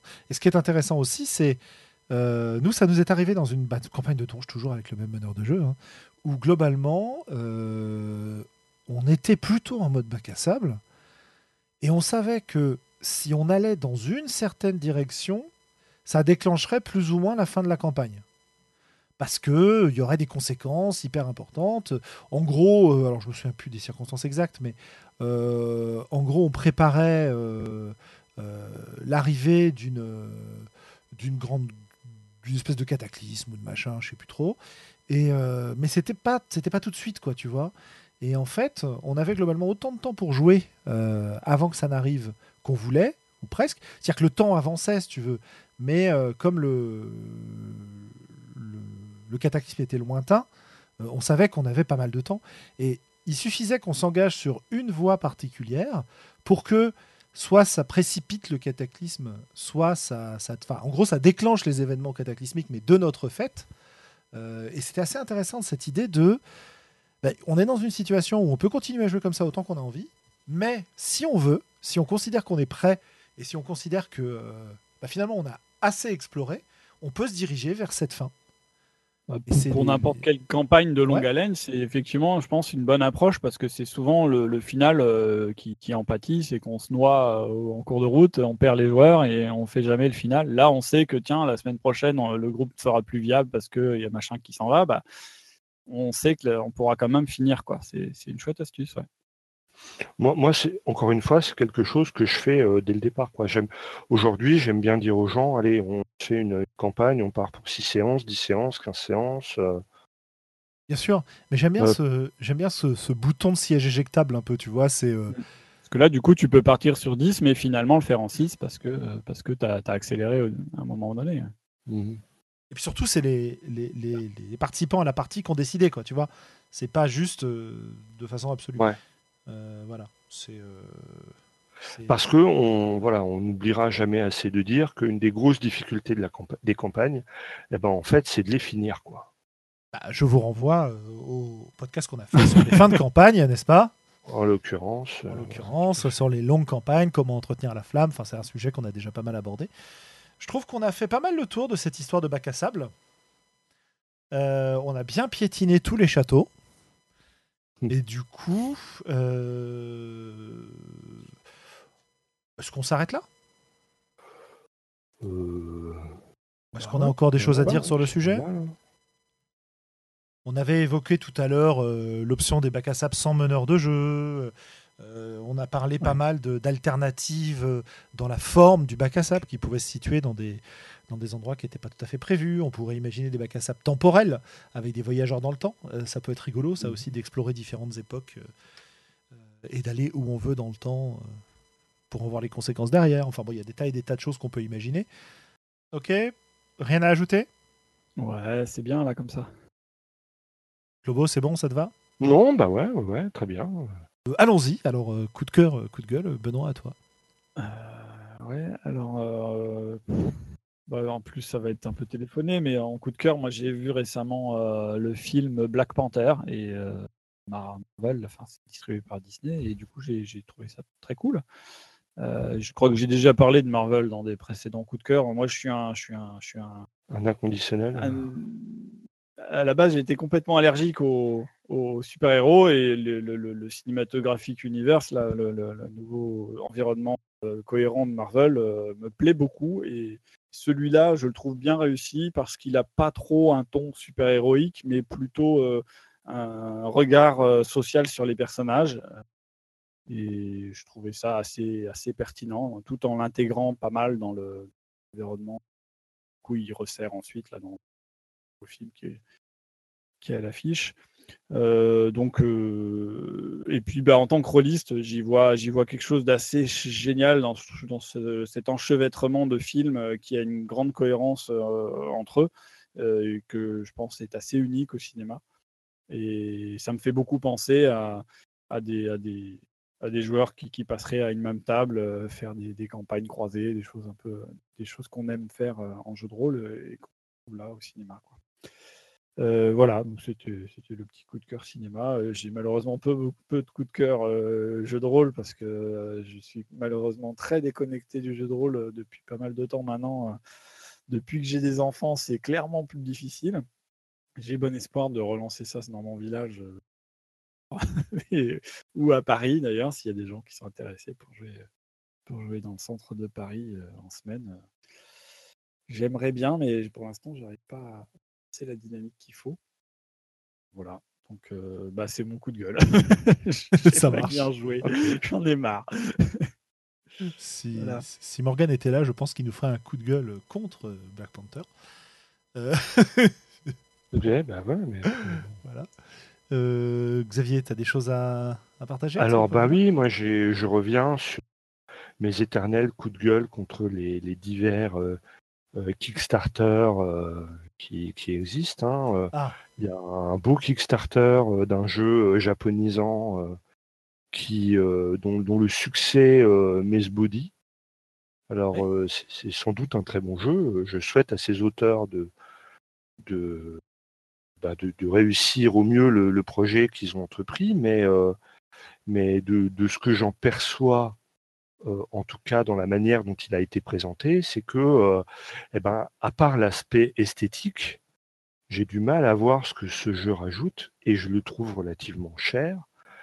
Alors ça va peut-être avec, les efforts qu'il faut euh, pour produire un jeu aussi beau, mais je, trouve qu'un jeu beau, bah, moi ça me c'est pas suffisant quoi une, une qualité graphique. Alors les, les auditeurs me connaissent et ils diront euh, Globo, c'est parce que toi tu as du mal avec les propositions très esthétiques, et ils auront sans doute raison, mais je me demande vraiment euh, ce que ce jeu apporte euh, euh, au thème, en quoi il le, il le revisite, et, et qu'est-ce qu'il apporte d'autre à part de, de belles illustrations. Quoi. alors, Et le ouais. Kickstarter a l'air d'avoir particulièrement bien Ouais. fonctionné. alors, il s'agit de, il s'agit de l'Empire des Cerisiers, Voilà. euh, un jeu de rôle d'Olivier Sanfilippo, donc euh, aussi connu sous le nom d'Akae, qui est un superbe illustrateur. Donc, il a des, effectivement, c'est un jeu qui est magnifique, notamment l'édition collector euh, avec le bouquin euh, format paysage euh, A4, euh, couverture de bois laqué, euh, il est absolument magnifique. C'est sur Euh, Ulule, hein, pas Kickstarter. Sur Ulule, pas Oui, sur oui. Kickstarter. On en est à 47 434 euros. Euh, Soit 474%. voilà. Je vais vous laisser. Et il reste j'ai 23 une alerte jours. bébé. Salut là, euh, donc, euh, Benoît. Ok, salut Benoît. Voilà. Euh, et effectivement, euh, je, je suis plutôt de ton avis. C'est un univers Medfan inspiré du Japon fantastique. Euh, du Japon médiéval, je veux dire. Un univers fantastique, voilà, je vais y arriver. Un univers fantastique inspiré du Japon médiéval, avec des légendes japonaises, des machins. Je ne sais pas. euh, les règles m'ont l'air assez classiques. euh, En tout cas, ils s'étendent pas trop dessus. hein. Ils, dé- ils décrivent un truc Ouais. classique. Ouais, ça doit fonctionner. pas, hein, pas trop à l'ancienne, euh, voilà. je pense qu'en fait, le grand intérêt de ce jeu, c'est de nous emmener dans l'univers d'Olivier Sanfilippo. Et Ah, d'accord. enfin, je, voilà, je, je pense que c'est ça là, le grand intérêt, tu vois, c'est de nous emmener dans son univers, dans la façon dont il conçoit, euh, avec une charte graphique extrêmement puissante euh, et euh, des choses qu'il aime bien, son interprétation. C'est plus Hmm. un jeu que je suivrais pour suivre l'artiste en question, tu vois. Ah, d'accord. Euh, mais mais, mais c'est vrai que euh, bon bah Ah, alors, il n'est pas pas tout seul. compris. hein. hein. Il n'est pas tout seul pour le faire, hein, mais. voilà. Et puis, voilà, je, je suis d'autant plus énervé que c'est un jeu qui va être édité par Arkane Asylum et on attend toujours les lignées de sang, quoi. à la fin de l'année peut-être. C'est ce qui nous Ouais, peut-être, On verra bien. Ouais. On verra Enfin, bien. tous les ans, ils nous disent ah, vous inquiétez pas, à la fin de l'année. euh. Alors qu'il paraît que le jeu, le, le- le jeu est dans les bacs, que la traduction a été faite et euh, on se demande un peu ce qu'ils attendent pour, euh, pour sortir le bébé. quoi. Donc peut-être que ça aussi, ça a contribué à, à mon agacement. euh. C'est probable. Euh, si on Voilà. parle des, des financements actuels, puisqu'on a parlé de celui-là, euh, il y, a- il y a trois gros financements qui se sont lancés quasiment en même temps euh, à ce, niveau jeu de rôle. Donc on a euh, l'Empire des Cerisiers, on a... euh, ah mince, j'ai oublié le nom. euh, une, une campagne qui est à l'origine du jeu Within, qui a été lancée aussi. Mhm. Voilà, qui s'appelle euh, la proie, le chasseur et le bon prêtre. Un scénario de Benoît Atinost pour le jeu de rôle d'horreur Within.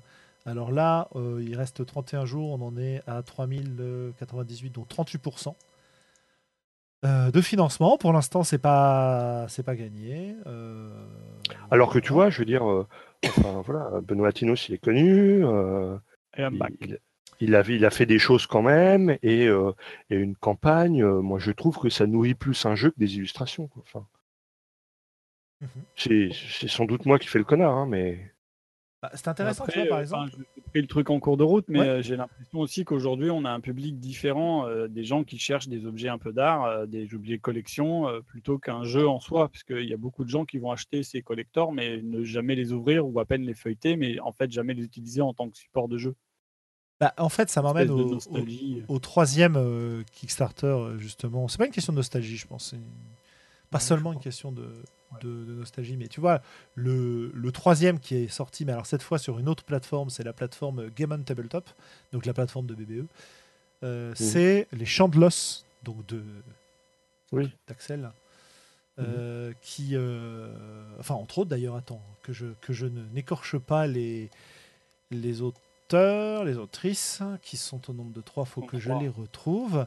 Mais tu sais qu'il nous avait fait quand même pas mal de, de couvertures pour les chroniques d'Altarida, Axel Bouet. Oui, oui. Oui, oui, enfin moi je. Attention. hein. Et euh, Les- bon, je remettrai le lien parce que là, j'ai pas les, j'ai pas le nom de, je, j'en suis désolé, j'ai pas le nom de, de toutes les. Bah, je les ai là. Les. Ah, Axel as les trois. Bouet, Alicia euh, Loretan, je Oui. m'excuse si je prononce mal, et Émilie euh, Latiol. Voilà, c'est ça, super. Et euh, ils sont à, à 336% de l'objectif, donc euh, c'est plutôt bien engagé pour eux. Mais, euh, mais, mais voilà, tu vois, là, pour le coup, le champ de l'os, euh, les, les auteurs, ils, ils nous, ils nous, pré- ils nous, enfin, en tout cas, moi, j'étais peut-être dans les bons réseaux, quoi, mais ils ont, ils ont préparé le terrain depuis un certain temps. Ah oui, oui, depuis euh, très longtemps. oui.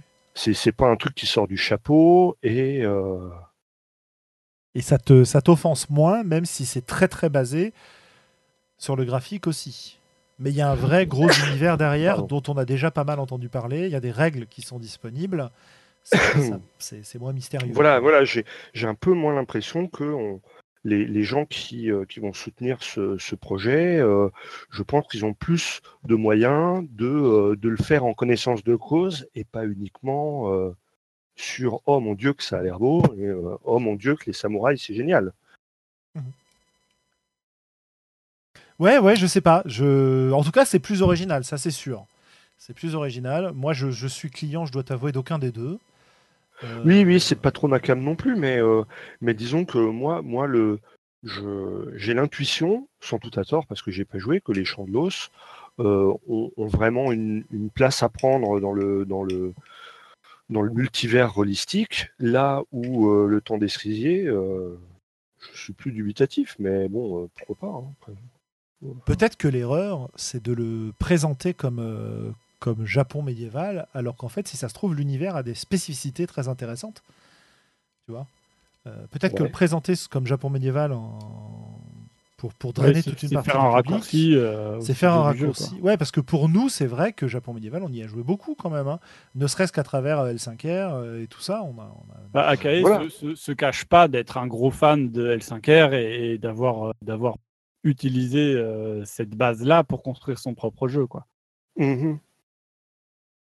Après, moi, je connais pas du tout son, son parcours euh, au niveau du développement du jeu. J'ai appris l'existence du jeu au moment du lancement du Kickstarter, effectivement, contrairement Oui, bah à, oui, moi aussi. hein. à- on parlait là, euh, euh, qui, qui, qui- ouais, je, je connais depuis le, le tout début de, de, de- de la jeunesse du bidule. euh, Elle en parle de, assez souvent.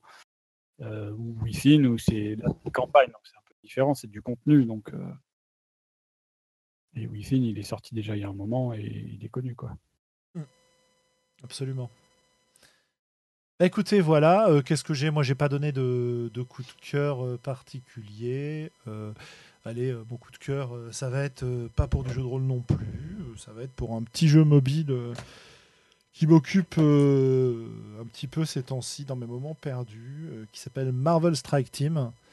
dans lequel on va justement sur un mode un peu tactique créer des équipes de super-héros pour aller euh, combattre des super-vilains et euh, accumuler des ressources, dépenser ces ressources pour faire monter tes persos. euh, enfin, le, le truc classique, quoi. Euh, avec évidemment des, des micro-paiements à l'intérieur, hein, mais qu'on n'est pas S'il du vous tout plaît. obligé de. qu'on n'est pas du tout obligé de, de suivre, quoi. C'est, c'est- Moi, je, je paye rien du tout, par exemple, pour, euh, pour ce jeu-là jusque-là, et, et je m'amuse plutôt bien, quoi. Voilà.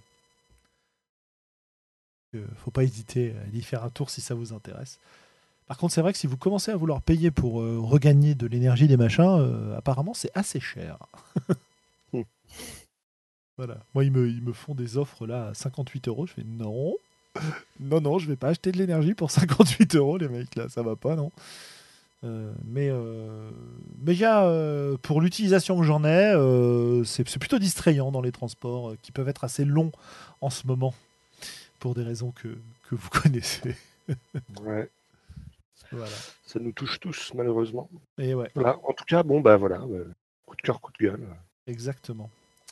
Et ben voilà, euh, bah merci à vous en tout cas euh, de, de ce petit épisode de rattrapage que je publierai, je pense, euh, euh, la semaine prochaine.